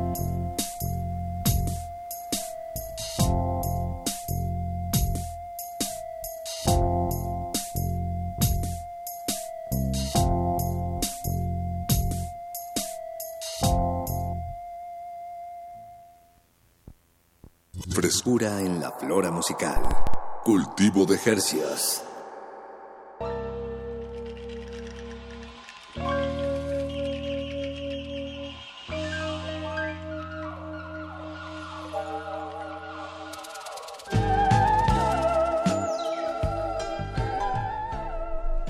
Escuchamos No hay onda de Mario y ya no hay onda desde, desde el 2002. ¿Qué, qué te hace decir que ese año fue el año donde se acabó la onda? Fue, cuando salió esta canción. Ah, bueno, eso, eso justifica el nombre. Y Paco, bueno, eh, creo que hoy será una noche con un tono... ¿Cómo sería este tono, Paco? Em, así, eh, como el claroscuro de los sentimientos, yo creo. El triste alegre. Ok. una melancolía sabrosa. Un eh, nublado con, con pequeñas ráfagas de, sol. Sí, y con un buen clima. A diferencia del que hay ahorita. Por cierto, paréntesis a, esta, a este preámbulo. Es como un preámbulo dentro del preámbulo. Felicidades a Alejandro Aguirre, que se que, nos sintoniza. bueno, felicidades por el pase que se llevó. Le agradecemos su sintonía. Eh, Alejandro Aguirre. Mañana en Insurgentes 222. Y todavía nos queda otro boleto doble para No Soy Yo. No, no eres tú, soy Jonky. Volumen 2, 55 23 76 82. Marque ahora. Continuamos ahora sí con Paco de lo que se trata esta sección. Cultivo de ejercicios. Es sobre traer sujetos de estudio que muestran, dan, nos dan un muestreo sónico de de su propuesta musical. Y esta última emisión en vivo no es la excepción, le damos la bienvenida a Parches y a Andrés Asolina. Aplausos radiofónicos. Hola, muchas gracias. Bienvenidos muchachos. Gracias por invitarnos. Todo eso fue un preámbulo para llegar a este momento que nos agrada mucho, finalmente. Ya estamos aquí. Bien, bien. Vamos a disectarlos eh, frente a los oídos de nuestra audiencia. Queremos conocer un poco más de, de, su trabajo, por lo menos en, en este aspecto radiofónicamente hablando, esta noche. Eh, canciones tristes para amores supermodernos. Eh, creo que lo, lo, más pertinente sería comenzar a hablar de la hipermodernidad, que eh, a mí me gustaría que ustedes me la cuenten. Nos la cuenten, perdón. Mm, el otro día pensaba que si la, la, modernidad, una palabra que, que, asocio con la modernidad es el progreso y una palabra que asocio con la posmodernidad es la de construcción, tal vez una palabra que asocio con la hipermodernidad es la aceleración. Wow. Eso podría ser un primer acercamiento a, a este concepto, pero también nosotros estamos descubriéndolo en el proceso. Sí, bastante. Y preguntándole a mi psicólogo Saludos. El, o sea, bueno, más bien estaba hablando con él sobre construir monumentos al dolor y me dijo que ahí estaba el componente de la hipermodernidad porque la, modernidad siempre buscó mm, la idea de una utopía que iba a acabar con el dolor y la hipermodernidad creo que se trata más de crear monumentos de dolor. Ok, dos cosas muy distintas que me va a tomar un, momento digerir. tenemos monumentos al dolor y tenemos la aceleración. Pero a lo mejor la hipermodernidad eh, también tiene que ver con múltiples visiones que ocurren simultáneamente, ¿no? Y especulaciones hacia distintos lados que, mm. pueden fluir.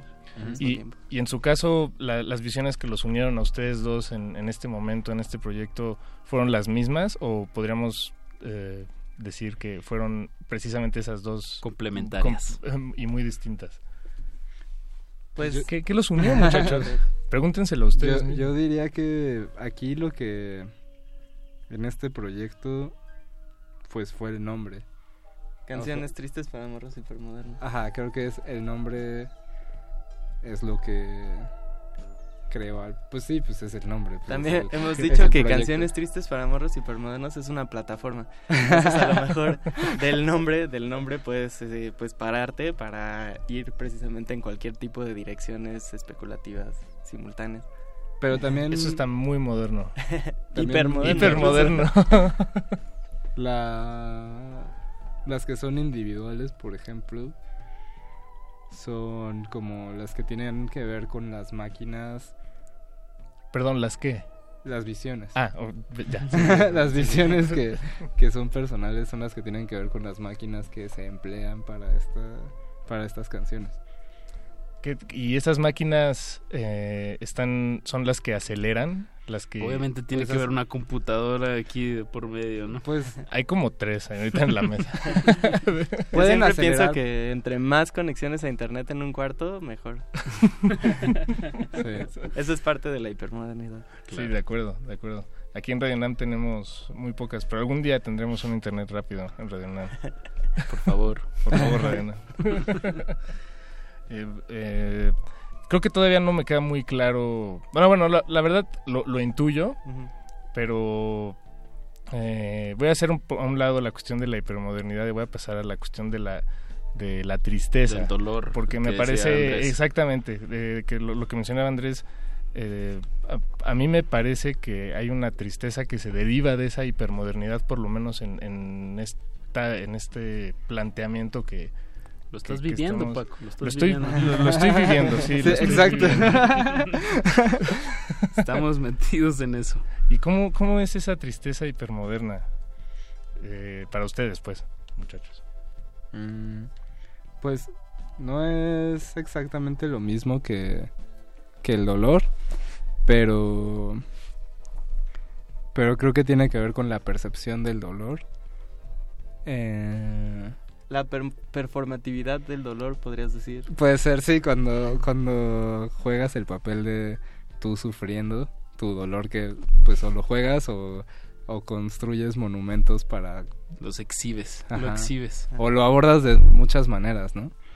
Pero pues es que no es como que me ponga triste nada de tipo, ¿no? Es como que me ponga triste que exista Facebook pero sí, así, me, hace sufrir un chingo, ¿sabes? Así como que... a lo mejor es la conexión entre, a lo mejor en otra época el dolor mm, era irte a esconder o irte a, inyectar así a tu cuarto, pero ahora a lo mejor subes una selfie llorando, ¿no? Ah, es un dolor hipermoderno también. Performático. Ajá. Expuesto. ¿Tú cómo te sientes, Apache? Sí, pues eso, como solo, pero con que con un solo clic puede mucha gente solo? verte. ¿Te sientes solo? Dije, eh, Estabas respondiendo esa la pregunta. me, siento solo acompañado con, con muchos. Oye, feliz cumpleaños, por cierto. Ya mero, ah, en, dos horas y media exactamente, a partir de las 12 de la noche. Oficialmente es mi cumpleaños. Mañana lo celebramos con la última emisión en vivo de En vivo de, Resistencia, Modulada del 2017. Exacto. no, no es la última. Porque les dejamos unos, unos capítulos ahí, unas emisiones muy, muy buenas. Pero bueno, ahorita estamos hablando con Andrés Azolina y Parch Es, canciones tristes para morras hipermodernas. Y bueno, pues a mí ya se me antoja escuchar algo de qué se trata, porque ya por el puro nombre y como ustedes bien lo dijeron, eh, pues es lo que los une y quiero quiero ver quiero ver cómo suena esto. Vamos a necesitar que me presten unos audífonos. Claro que claro sí. Que sí. Como arte con, mucho, con muchísimo gusto. Y pues eh, lo que ustedes van a este escuchar es algo en vivo. Así es, es en vivo. Eh, vale la pena de mencionar que esta va a ser una, eh, una un performance eh, con una computadora y algo más, muchachos? Pues un pequeño controlador y algunos samples. Ah, bueno, algo que podríamos decir es que ah, porque me decían que les gustan las cosas recién sacaditas del ah, horno. Ah, sí, sí, sí, Apache. bueno, pues claro. lo, hicimos hoy. Ah, bien, bien. Hipermoderno. Hipermoderno, al momento. Acelerado, y también Es, la primera vez que hago esto en mi vida. Ah, bien. bien. Eso. ¿Qué mejor lugar que Radio Nam? Para, para encontrar sonoridades que no encontraría en ninguna otra parte. Así es que canciones tristes para morros hipermodernas a continuación en vivo aquí en la cabina de cultivo de ejercicios. Cultivo de ejercicios.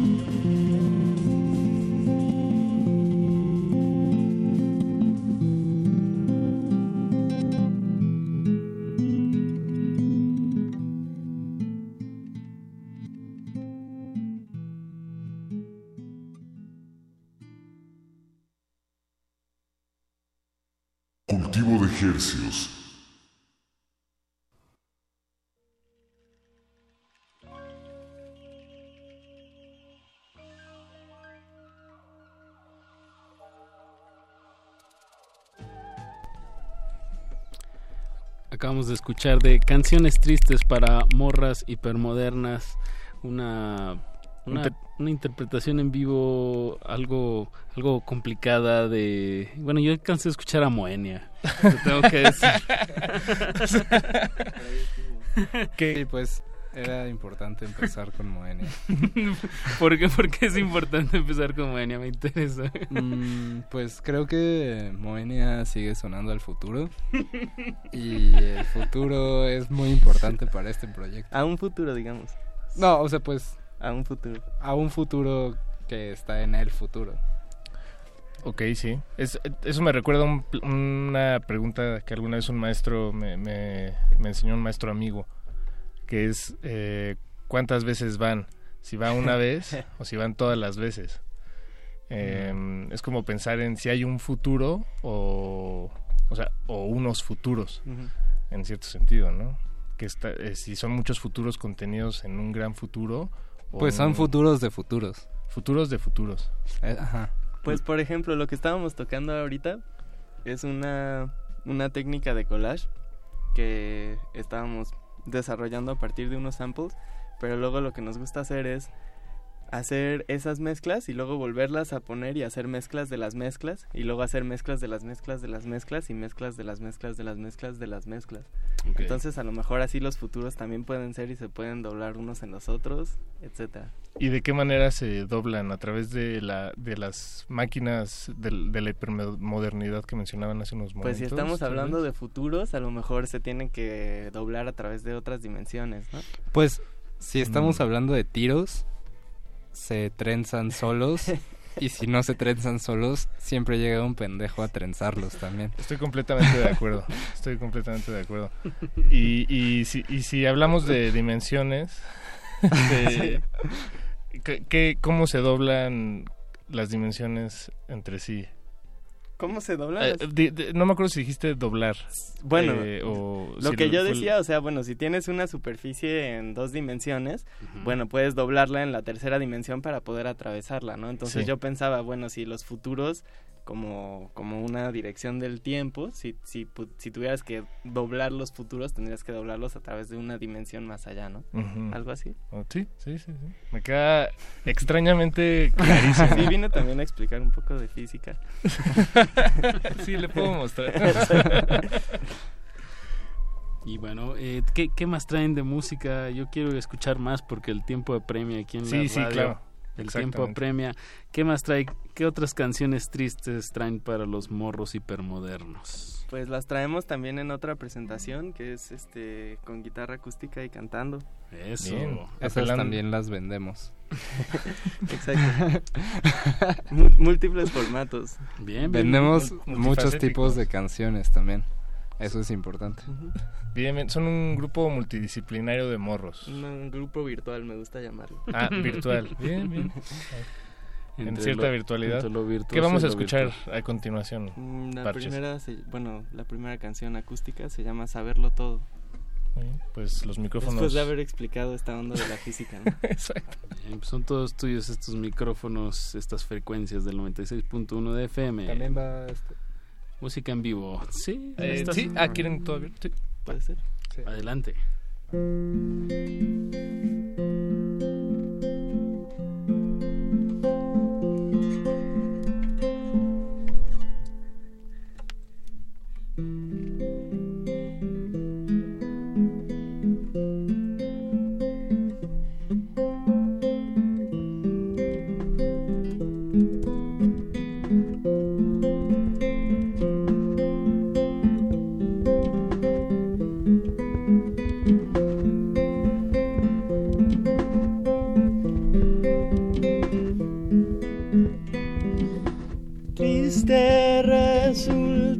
Saberlo todo.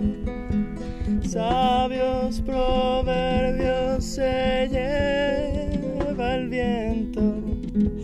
Tu voz se extiende por dos destinos sombras que brillan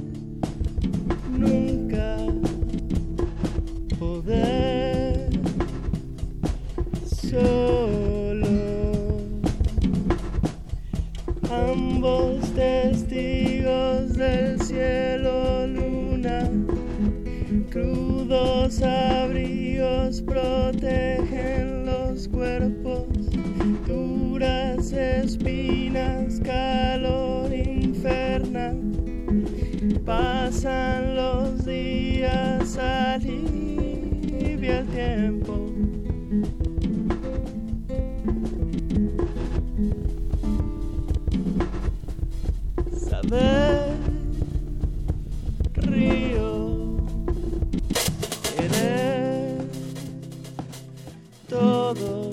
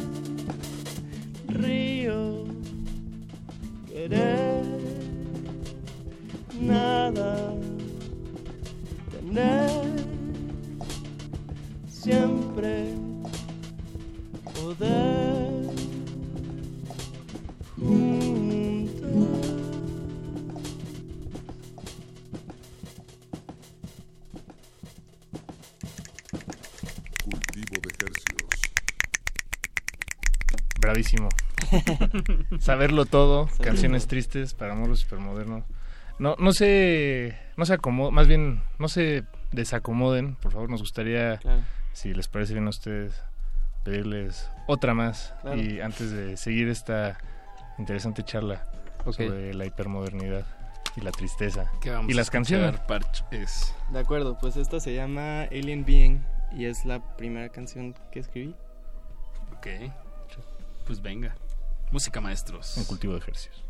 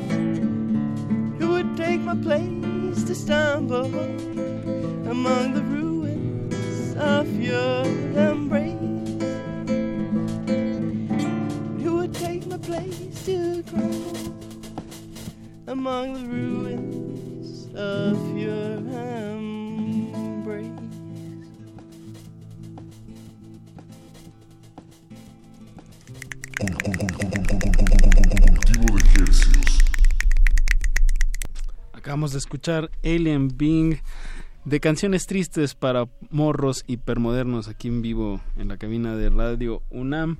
Y bueno, pues este título Alien Being Patch es, decías que es el, el primer tema, el primer tema que, que hiciste y pues denota, denota un interés por, por, por los aliens.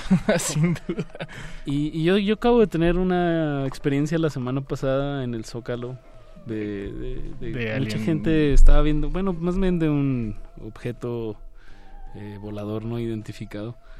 Y era un puntito así muy, muy arriba. Y iba con un amigo con el que llevaba una buena cámara y le hizo un zoom y, y tampoco no alcanzaba. ¿Nadie logró identificarlo? No, y no se movía. ¿Tú, Parches, qué experiencias tienes con, con los aliens? ¿Algún encuentro, tal vez? He tenido... Que nos puedas compartir. He tenido muchos encuentros con aliens, pero este... eh, esta, esta canción en particular se inspiró en un encuentro con uno de ellos.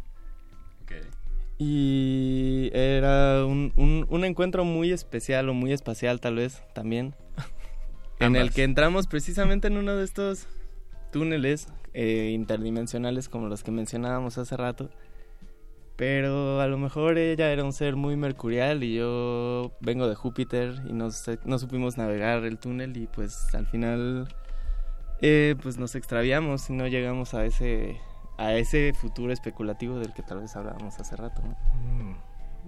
¿Y, y, y esa experiencia detonó esta canción? Inspiró esta canción, así es. Entonces, ¿fue una experiencia, dirías tú, positiva? Eh, ya en, en- Digo, porque pues, salió una rola, Pues ¿no? Por lo menos. Eso sí, eso sí, salieron muchas cosas, pero también a, a lo mejor este la hipermodernidad tiene que ver con ir en ambas direcciones a la vez, ¿no? Entonces a lo mejor fue Mm. positiva y también negativa Ya veo. en muchas direcciones, tal vez. ¿Y te gustaría tener algo similar otra vez? Eh, bueno, pues yo creo que los aliens a lo mejor tienen a veces mensajes para nosotros que llegan y quiera uno o no. Bueno, también si uno los está buscando se los puede encontrar. Pero... Más bien. Sí, Más bien. Que busca encuentra. Más bien si estás buscando encontrar mensajes aliens, los vas a encontrar. Y, y, por ejemplo, los aliens em, se asemejan a, la- a esa imagen del imaginario colectivo en su experiencia o, O nada qué, que o ver. qué, qué forma cobran los aliens en su experiencia. Eh, eh, bueno, Yo no en tengo experiencias ¿Tú no tienes con experiencias con aliens? Tengo, tengo experiencias con... ¿Con qué tienes experiencias? He tenido con fantasmas y con demonios. Estas semanas, estas semanas se me apareció uno. ¿Un demonio o un fantasma? Un demonio. ¿Y qué haces cuando se te...? Pues es que yo no... No tengo mucho interés en negociar con ellos. Pero más bien me di cuenta de que cuando vi este de esta semana, entendí que lo único que quieren los demonios es hacer negocios. Ok. Y... ¿Y tú no? Yo creo que sí. O sea, justo cuando, cuando empecé a verlos, fue cuando en un momento en el que me estaba dando cuenta que estaba queriendo hacer demasiados negocios. Y entonces dije, eh, ahí fue cuando como que vi a todos los demonios. O sea, más bien me deshice de un demonio que tenía. Y, y él me enseñó como todos los negocios que estaba queriendo hacer. Como de, de, eh, como si quitaras un una cobija que cubría, que cubría una verdad, que era un mundo de demonios así, queriendo hacer negocios y al descubrirlo te diste cuenta de, eso. Pues más bien al descubrirlo ahora los veo en la calle. Mm. Ajá. Pero ya te libraste un poco de eso. pues más bien le pasé mi demonio a una persona que se encarga de lidiar con demonios. mi contador.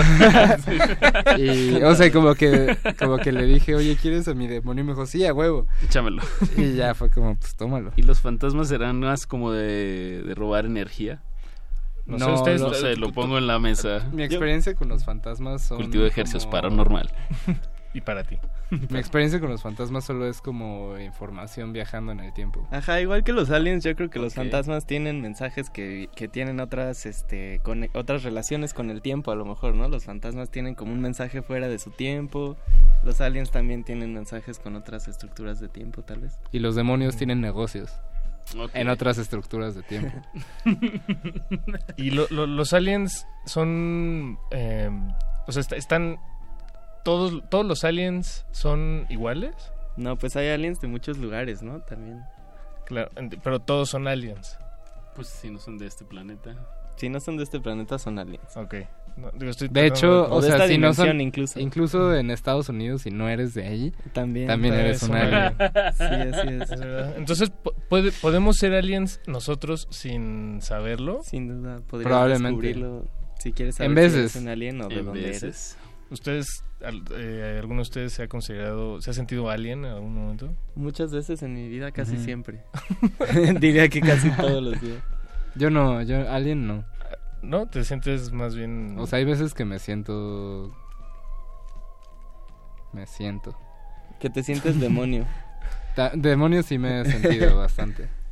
Eh, pues, eh, chicos, y volviendo, volviendo a, Bueno, todo esto tiene que ver, claro, con su, con, con, su proyecto Canciones Tristes para Morros Hipermodernos, pero a mí algo que me llama la atención de, lo que han estado mostrando aquí ahorita en, en, este programa es como un juego, una yuxtaposición de, de, de dos cosas. No sé, ustedes como lo explicaban al, al, inicio exacto, como dos visiones que medio convergen, pero me gustaría que, que ahondaran un poquito más en, en, eso. O qué vamos a escuchar para acabar también. Creo que con eso podríamos dar en el clavo. Mm, pues un último collage que, que tiene otra cosa que es muy importante, así como Moenia, que es eh, el disco. Ah, claro, estoy muy de acuerdo. El disco ya es no, no quiero andar en eso, pero... Nos puede tomar una emisión completa. Sí, claro, ya es, es, como el atole en, en esta temporada. El dedo. Ah. en el dedo también. eh, bien, bien, pues no, no sé si respondieron tu pregunta, Pacha. sí, bueno, también una palabra que se me ocurría es ensamblaje tal vez, porque es una palabra que quiere decir collage, pero también quiere decir red. Entonces habla un poco de esas visiones divergentes, pero que se pueden empalmar en una red. Bien, y eso lo podemos escuchar. Claro, ahora mismo. Escuchemos a qué suena eso y con eso despediremos esta última emisión de Cultivo de Ejercicios del 2017 en vivo. Eh, muchísimas gracias, por supuesto, a Andrés Asolina y a Parches por acompañarnos gracias a ustedes. en esta histórica noche aquí en Radio UNAM, de verdad. Eh, las frecuencias son todas suyas para que hagan con ellas lo que quieran de aquí a las 10 de la noche antes de que comience Glaciares. Y nosotros nos despedimos de estos micrófonos Apache o Raspi. Paco de Pablo, les deseamos unas felices... Sigan sintonizándonos, pero ya va a ser grabadito. Y bueno, esto fue Cultivo de Ejercicios. Hasta luego, buenas noches.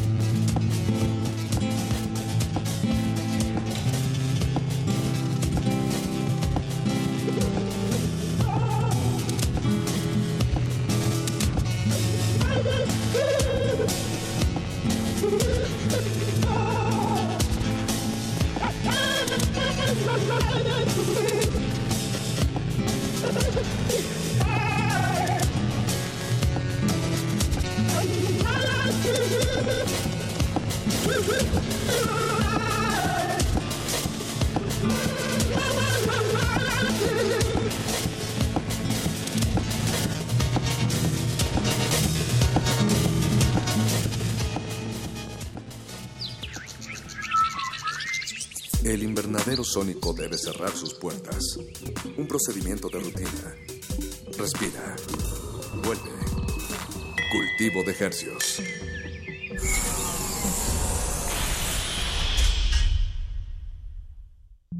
Resistencia modulada.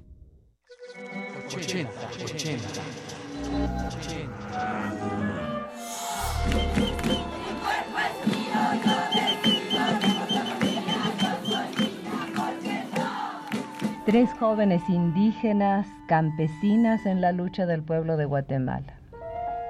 Acaban de llegar a México en un breve viaje en busca de solidaridad. Yo soy esa mujer, aquello que decía Flaubert, de Madame Bovary soy yo. Yo soy esa mujer, aquello que decía Flaubert. Radio UNAM, 80 años. Experiencia sonora.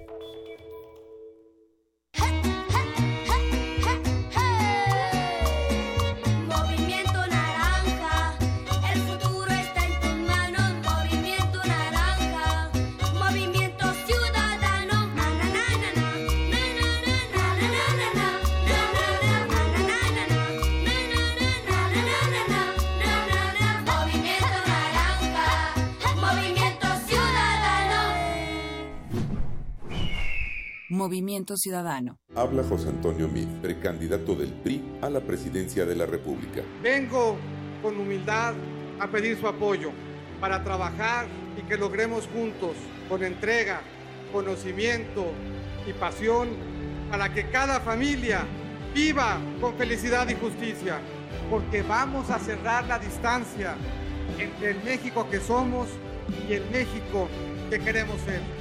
Mensaje dirigido a los miembros de la Convención Nacional de Delegados del PRI.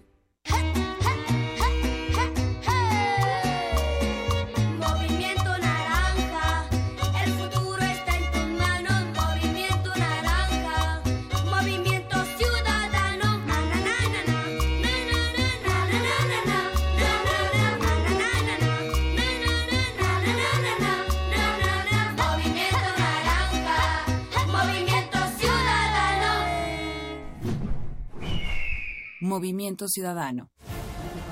Una comisión periodística. Tienes que quedarte. Se apresuraron a proteger a la hermana. Vi que Dorotea cambiaba de color una o dos veces. Una comisión periodística. Sabes que quedarte entre nosotros. No llevaba letras en el lomo y nadie podía decir el título de la obra.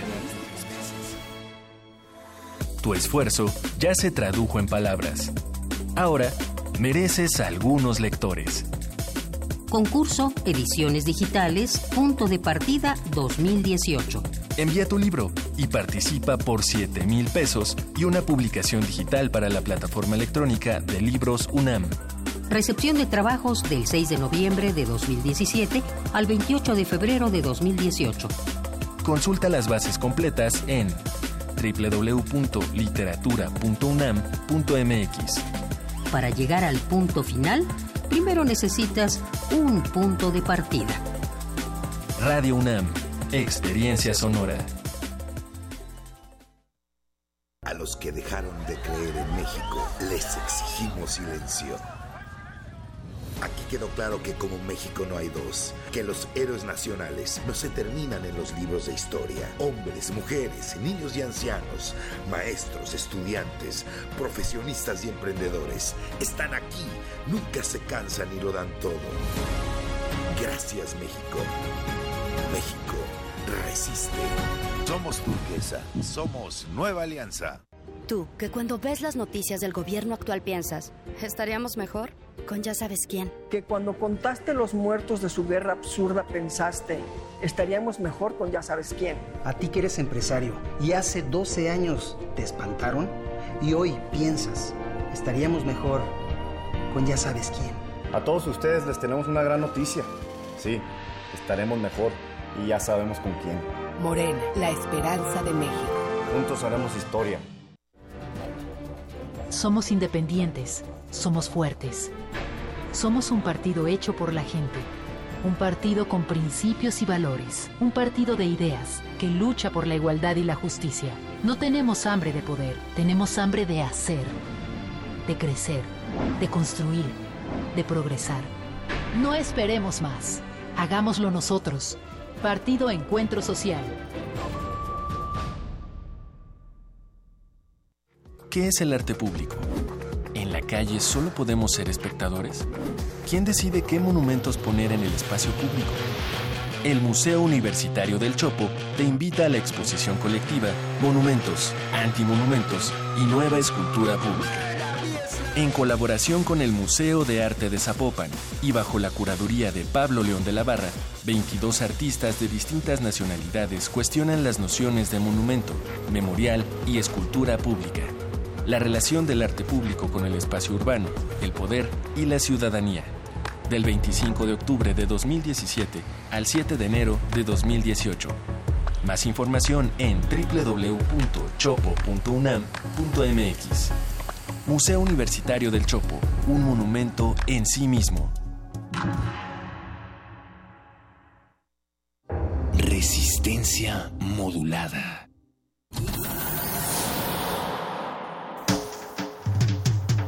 Congelamos la noche sobre las bocinas para que cristalice en tus oídos. Fractalizamos los sonidos para tender puentes imaginarios. Glaciares. Túneles infinitos para el fin del mundo. Abuelita, soy su nieto. Nothing can stop me, abuela. One day I'll have to put it all alone at the beginning of this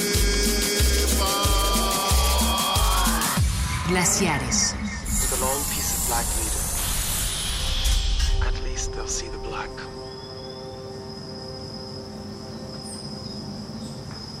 Y dicen que cuando el cuando glaciares suena es porque ya son por ahí cerca de las 11 las 11 de la noche.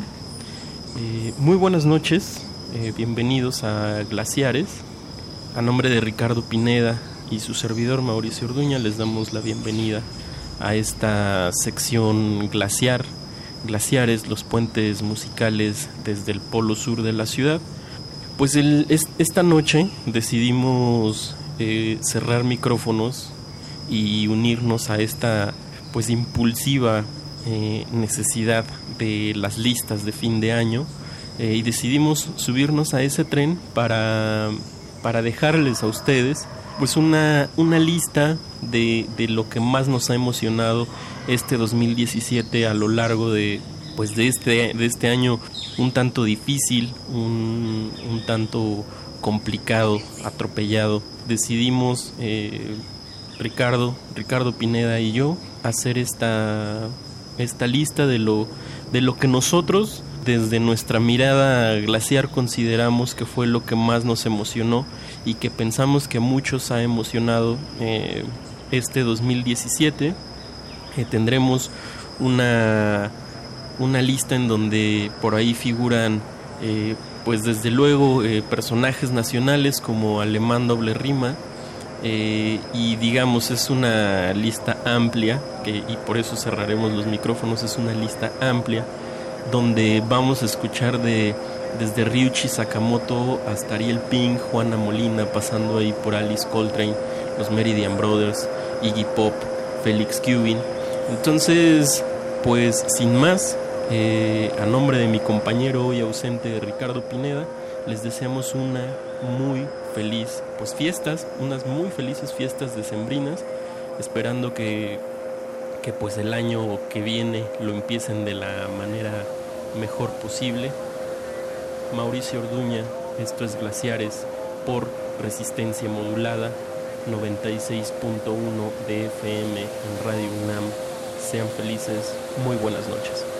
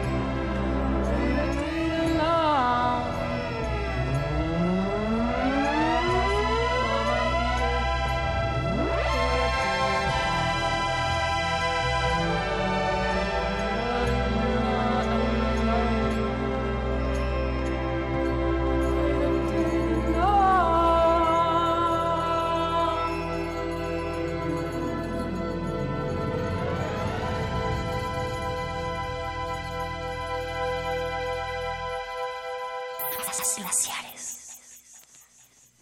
Come on, man.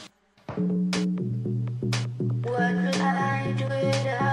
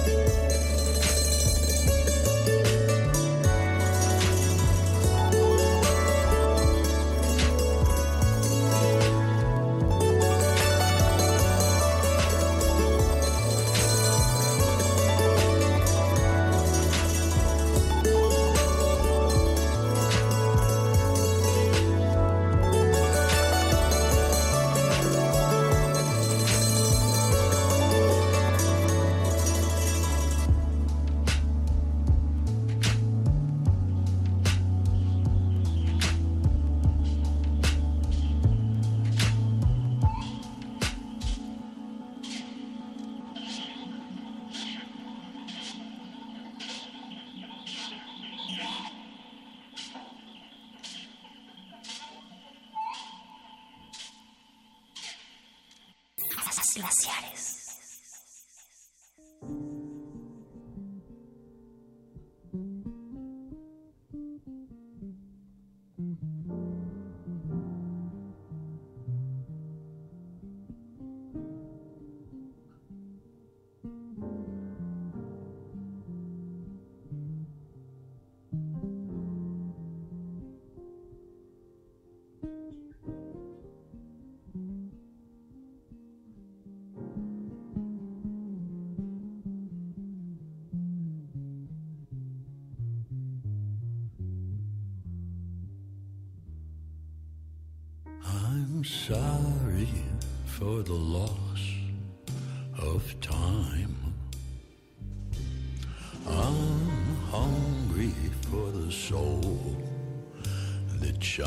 in your eyes. And all I want to say is I love you every day.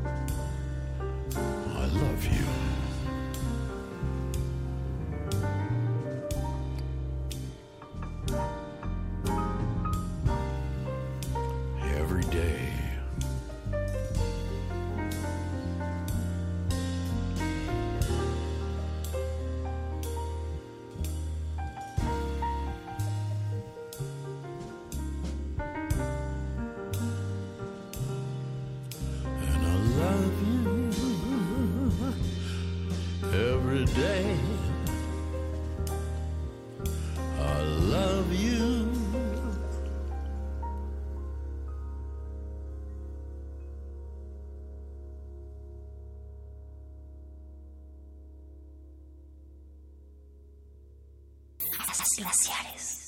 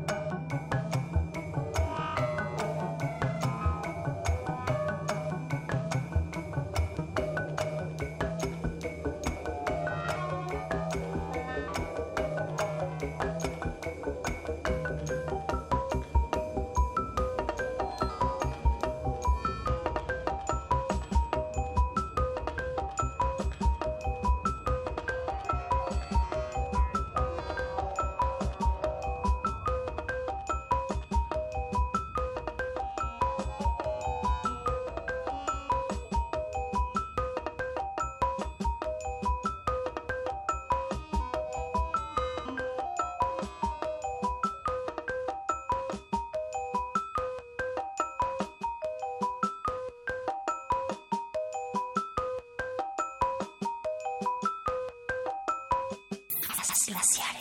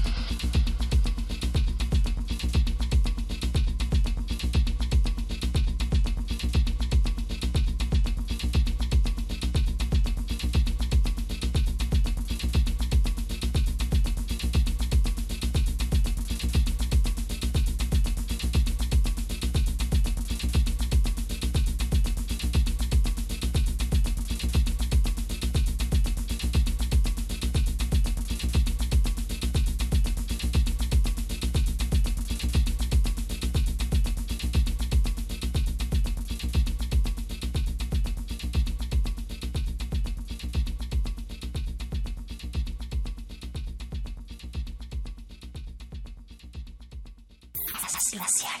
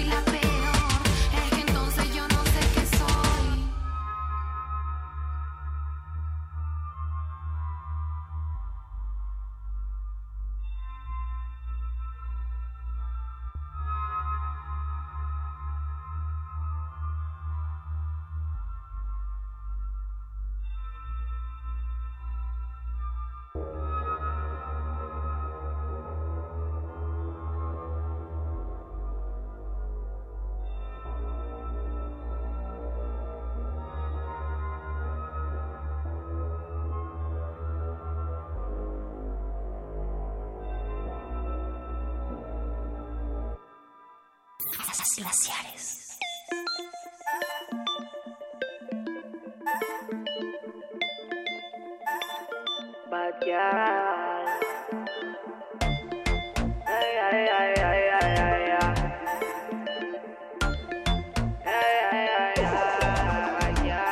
Bebé, dime cuándo me vas a llamar.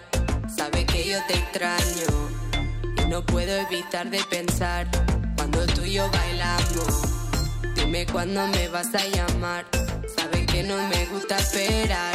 Yo te paso a buscar, sé que te va a enamorar. So papi, come closer to me tonight. Que yo tengo culo para rebotar. No estoy en Jamaica, bad va a sonar. Que retumbe el mundo desde lanzar. Cuando estamos en el dance, se te nota el sentimiento. No me hace falta para me lo dice tu mirada. Cuando estamos en el se te nota el sentimiento. No me hace falta para me lo dice tu mirada. 1007 el año del danzar, las niñas moviendo las nalgas, la valla pa' fuera de España. Y aunque gane no te voy a dejar, baby sé que te voy a casar. Porque lo que tenemos los dos sabemos. Salud come closer to me tonight. Que yo tengo culo para rebotar. No estoy en Jamaica, bad va sonar. Que retumbe el mundo desde lanzar.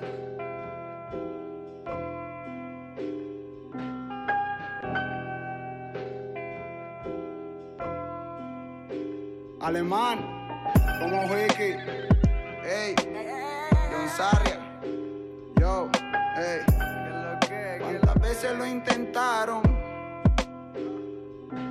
¿Cuántas veces lo intentaron? Planearon, alertaron, pero nunca nos pudieron disparar. Se subieron, se bajaron, preguntaron, se callaron, pero en mi barrio nunca nadie va a hablar. Acelerado like a monster, todo tiene un coste. Me encanta que se frustren, mi gallo echando peste. De oeste a este, cueste lo que cueste, mejor me fumo este. Mantengo molesto conmigo mismo. Porque todavía tengo vivo mucho enemigo. ja. Y si hace falta yo lo consigo. Han sido perras, pero no me lo pensé para darle abrigo. Alemán got them things, fantasy got them things. Nos metimos hasta el fin. Ni three crowns, we feel like kings. Tryna get house on the hills. Foreign cars, shining wheels. Si necesitamos reels, cogemos el Selma G's, huh? Instinto. Porque soy de donde soy, esto es distinto. Porque vos las dibujas, yo soy el que las pinto. Porque el dote se me atasca y a Desde niño vendiendo el Alaska a todos estos gringos. Ey yo, luna llena, quieren más yello. Nosotros no ensayamos los ladrillos con el sello. Intentan evacuar el edificio por aquello. No quiso esperarlo abajo en un sexto lo esté. Se lo intentaron, planearon, alertaron, pero nunca no. Glaciares.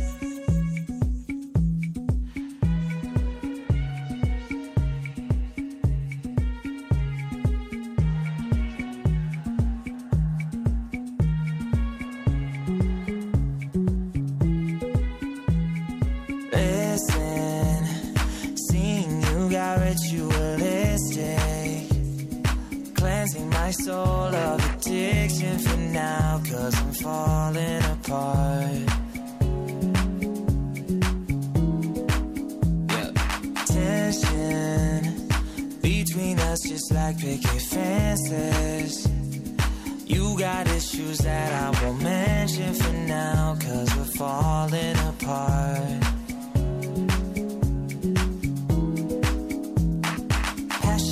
From oh. miles away.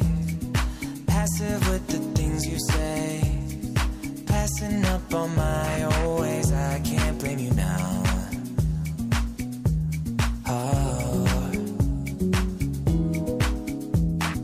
Passionate from miles away. Passive with the things you say. Passing up on my old ways, I can't blame you now.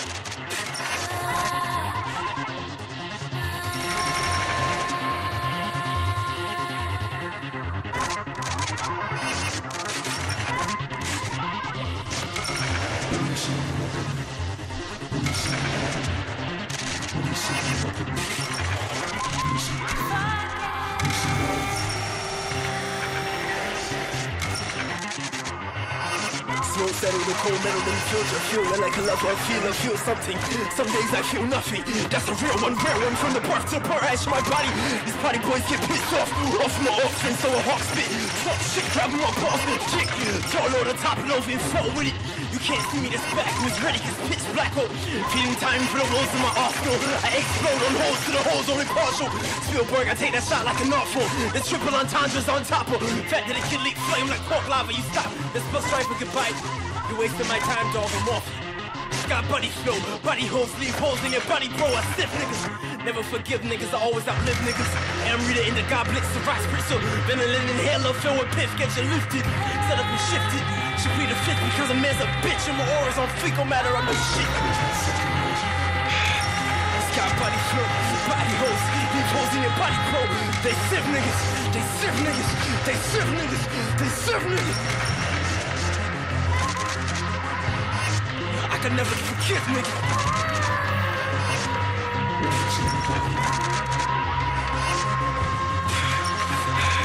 Tell him I can, tell him I can, I might blow. Tell him I can, I might blow. Tell him I fall. Stressing, stressing, stressing. It's a pendulum shift tonight. I detest him.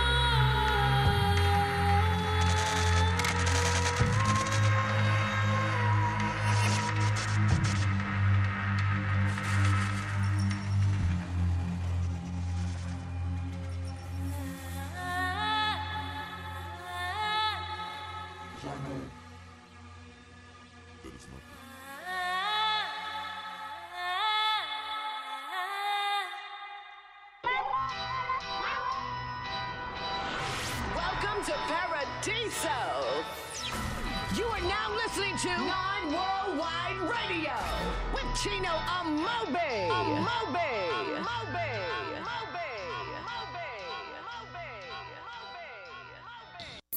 Glaciares.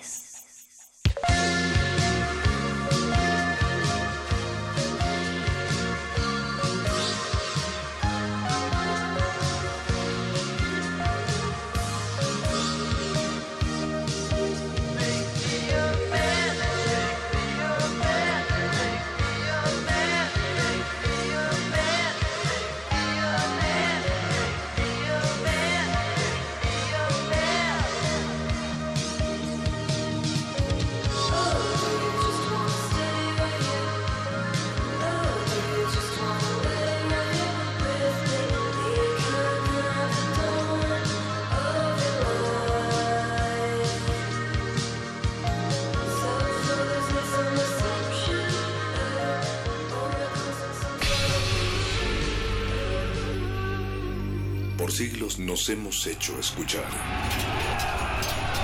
Nacimos como parte de esa inmensa mayoría. Hablar, Escuchar. debatir, proponer, cuestionar. Está en nuestra naturaleza. Instrumentos de conciencia de nuestro pueblo. Usamos el sonido porque atraviesa obstáculos. Muros, fronteras. Nosotros somos la resistencia.